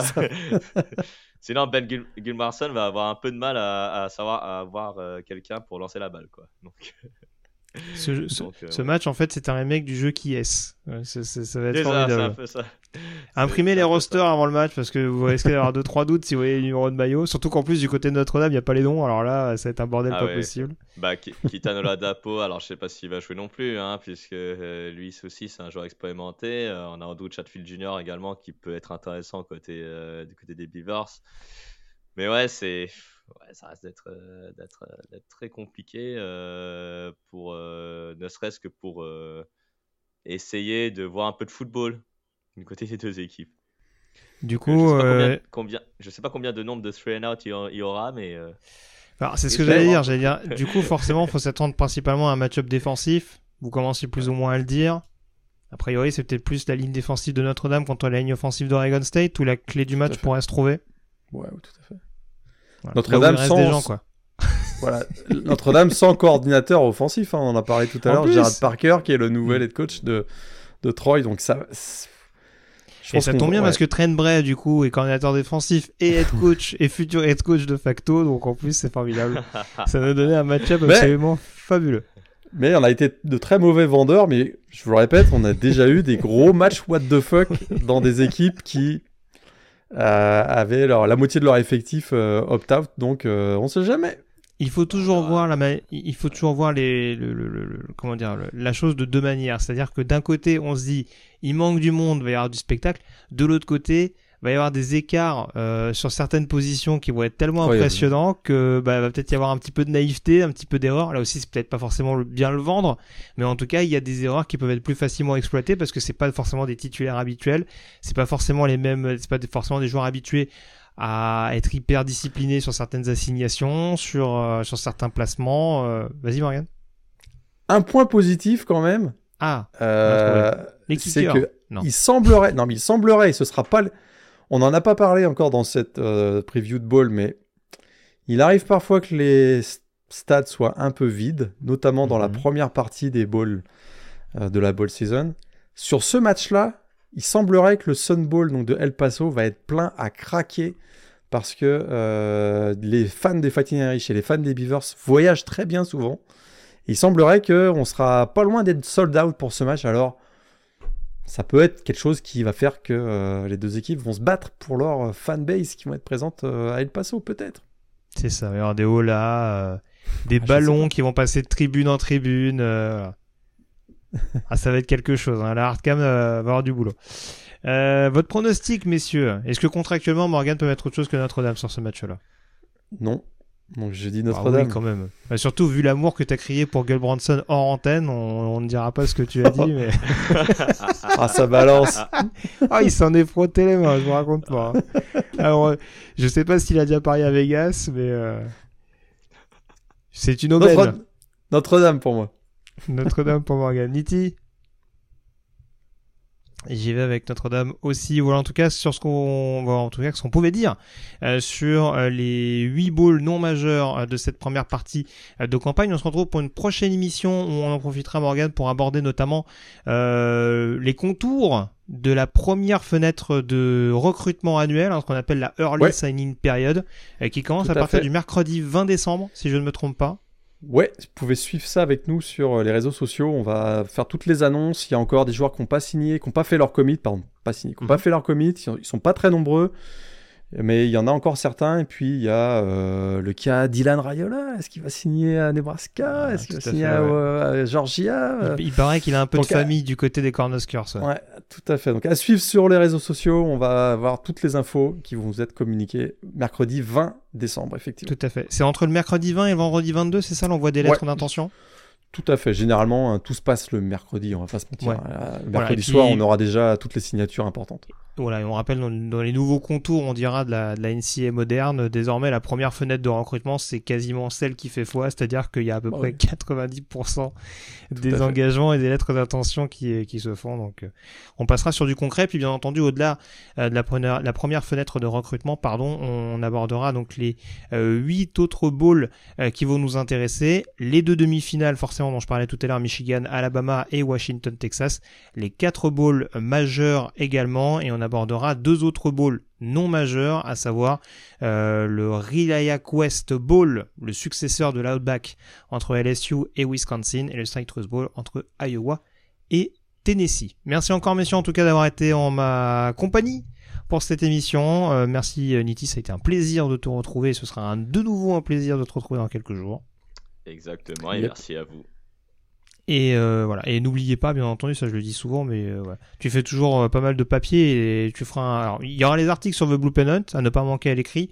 Il y aura aussi des articles à l'écrit sur sur Touchdown Actu dont dont tu te dont tu te chargeras tout particulièrement. Donc voilà, l'actualité de college football, vous avez plusieurs portails, plusieurs émissions. Enfin, tout est tout est fait pour vous faire vivre la période, les événements au jour le jour. Merci encore, à très vite pour une nouvelle émission du podcast Ball et très bonne semaine. À plus. Salut à tous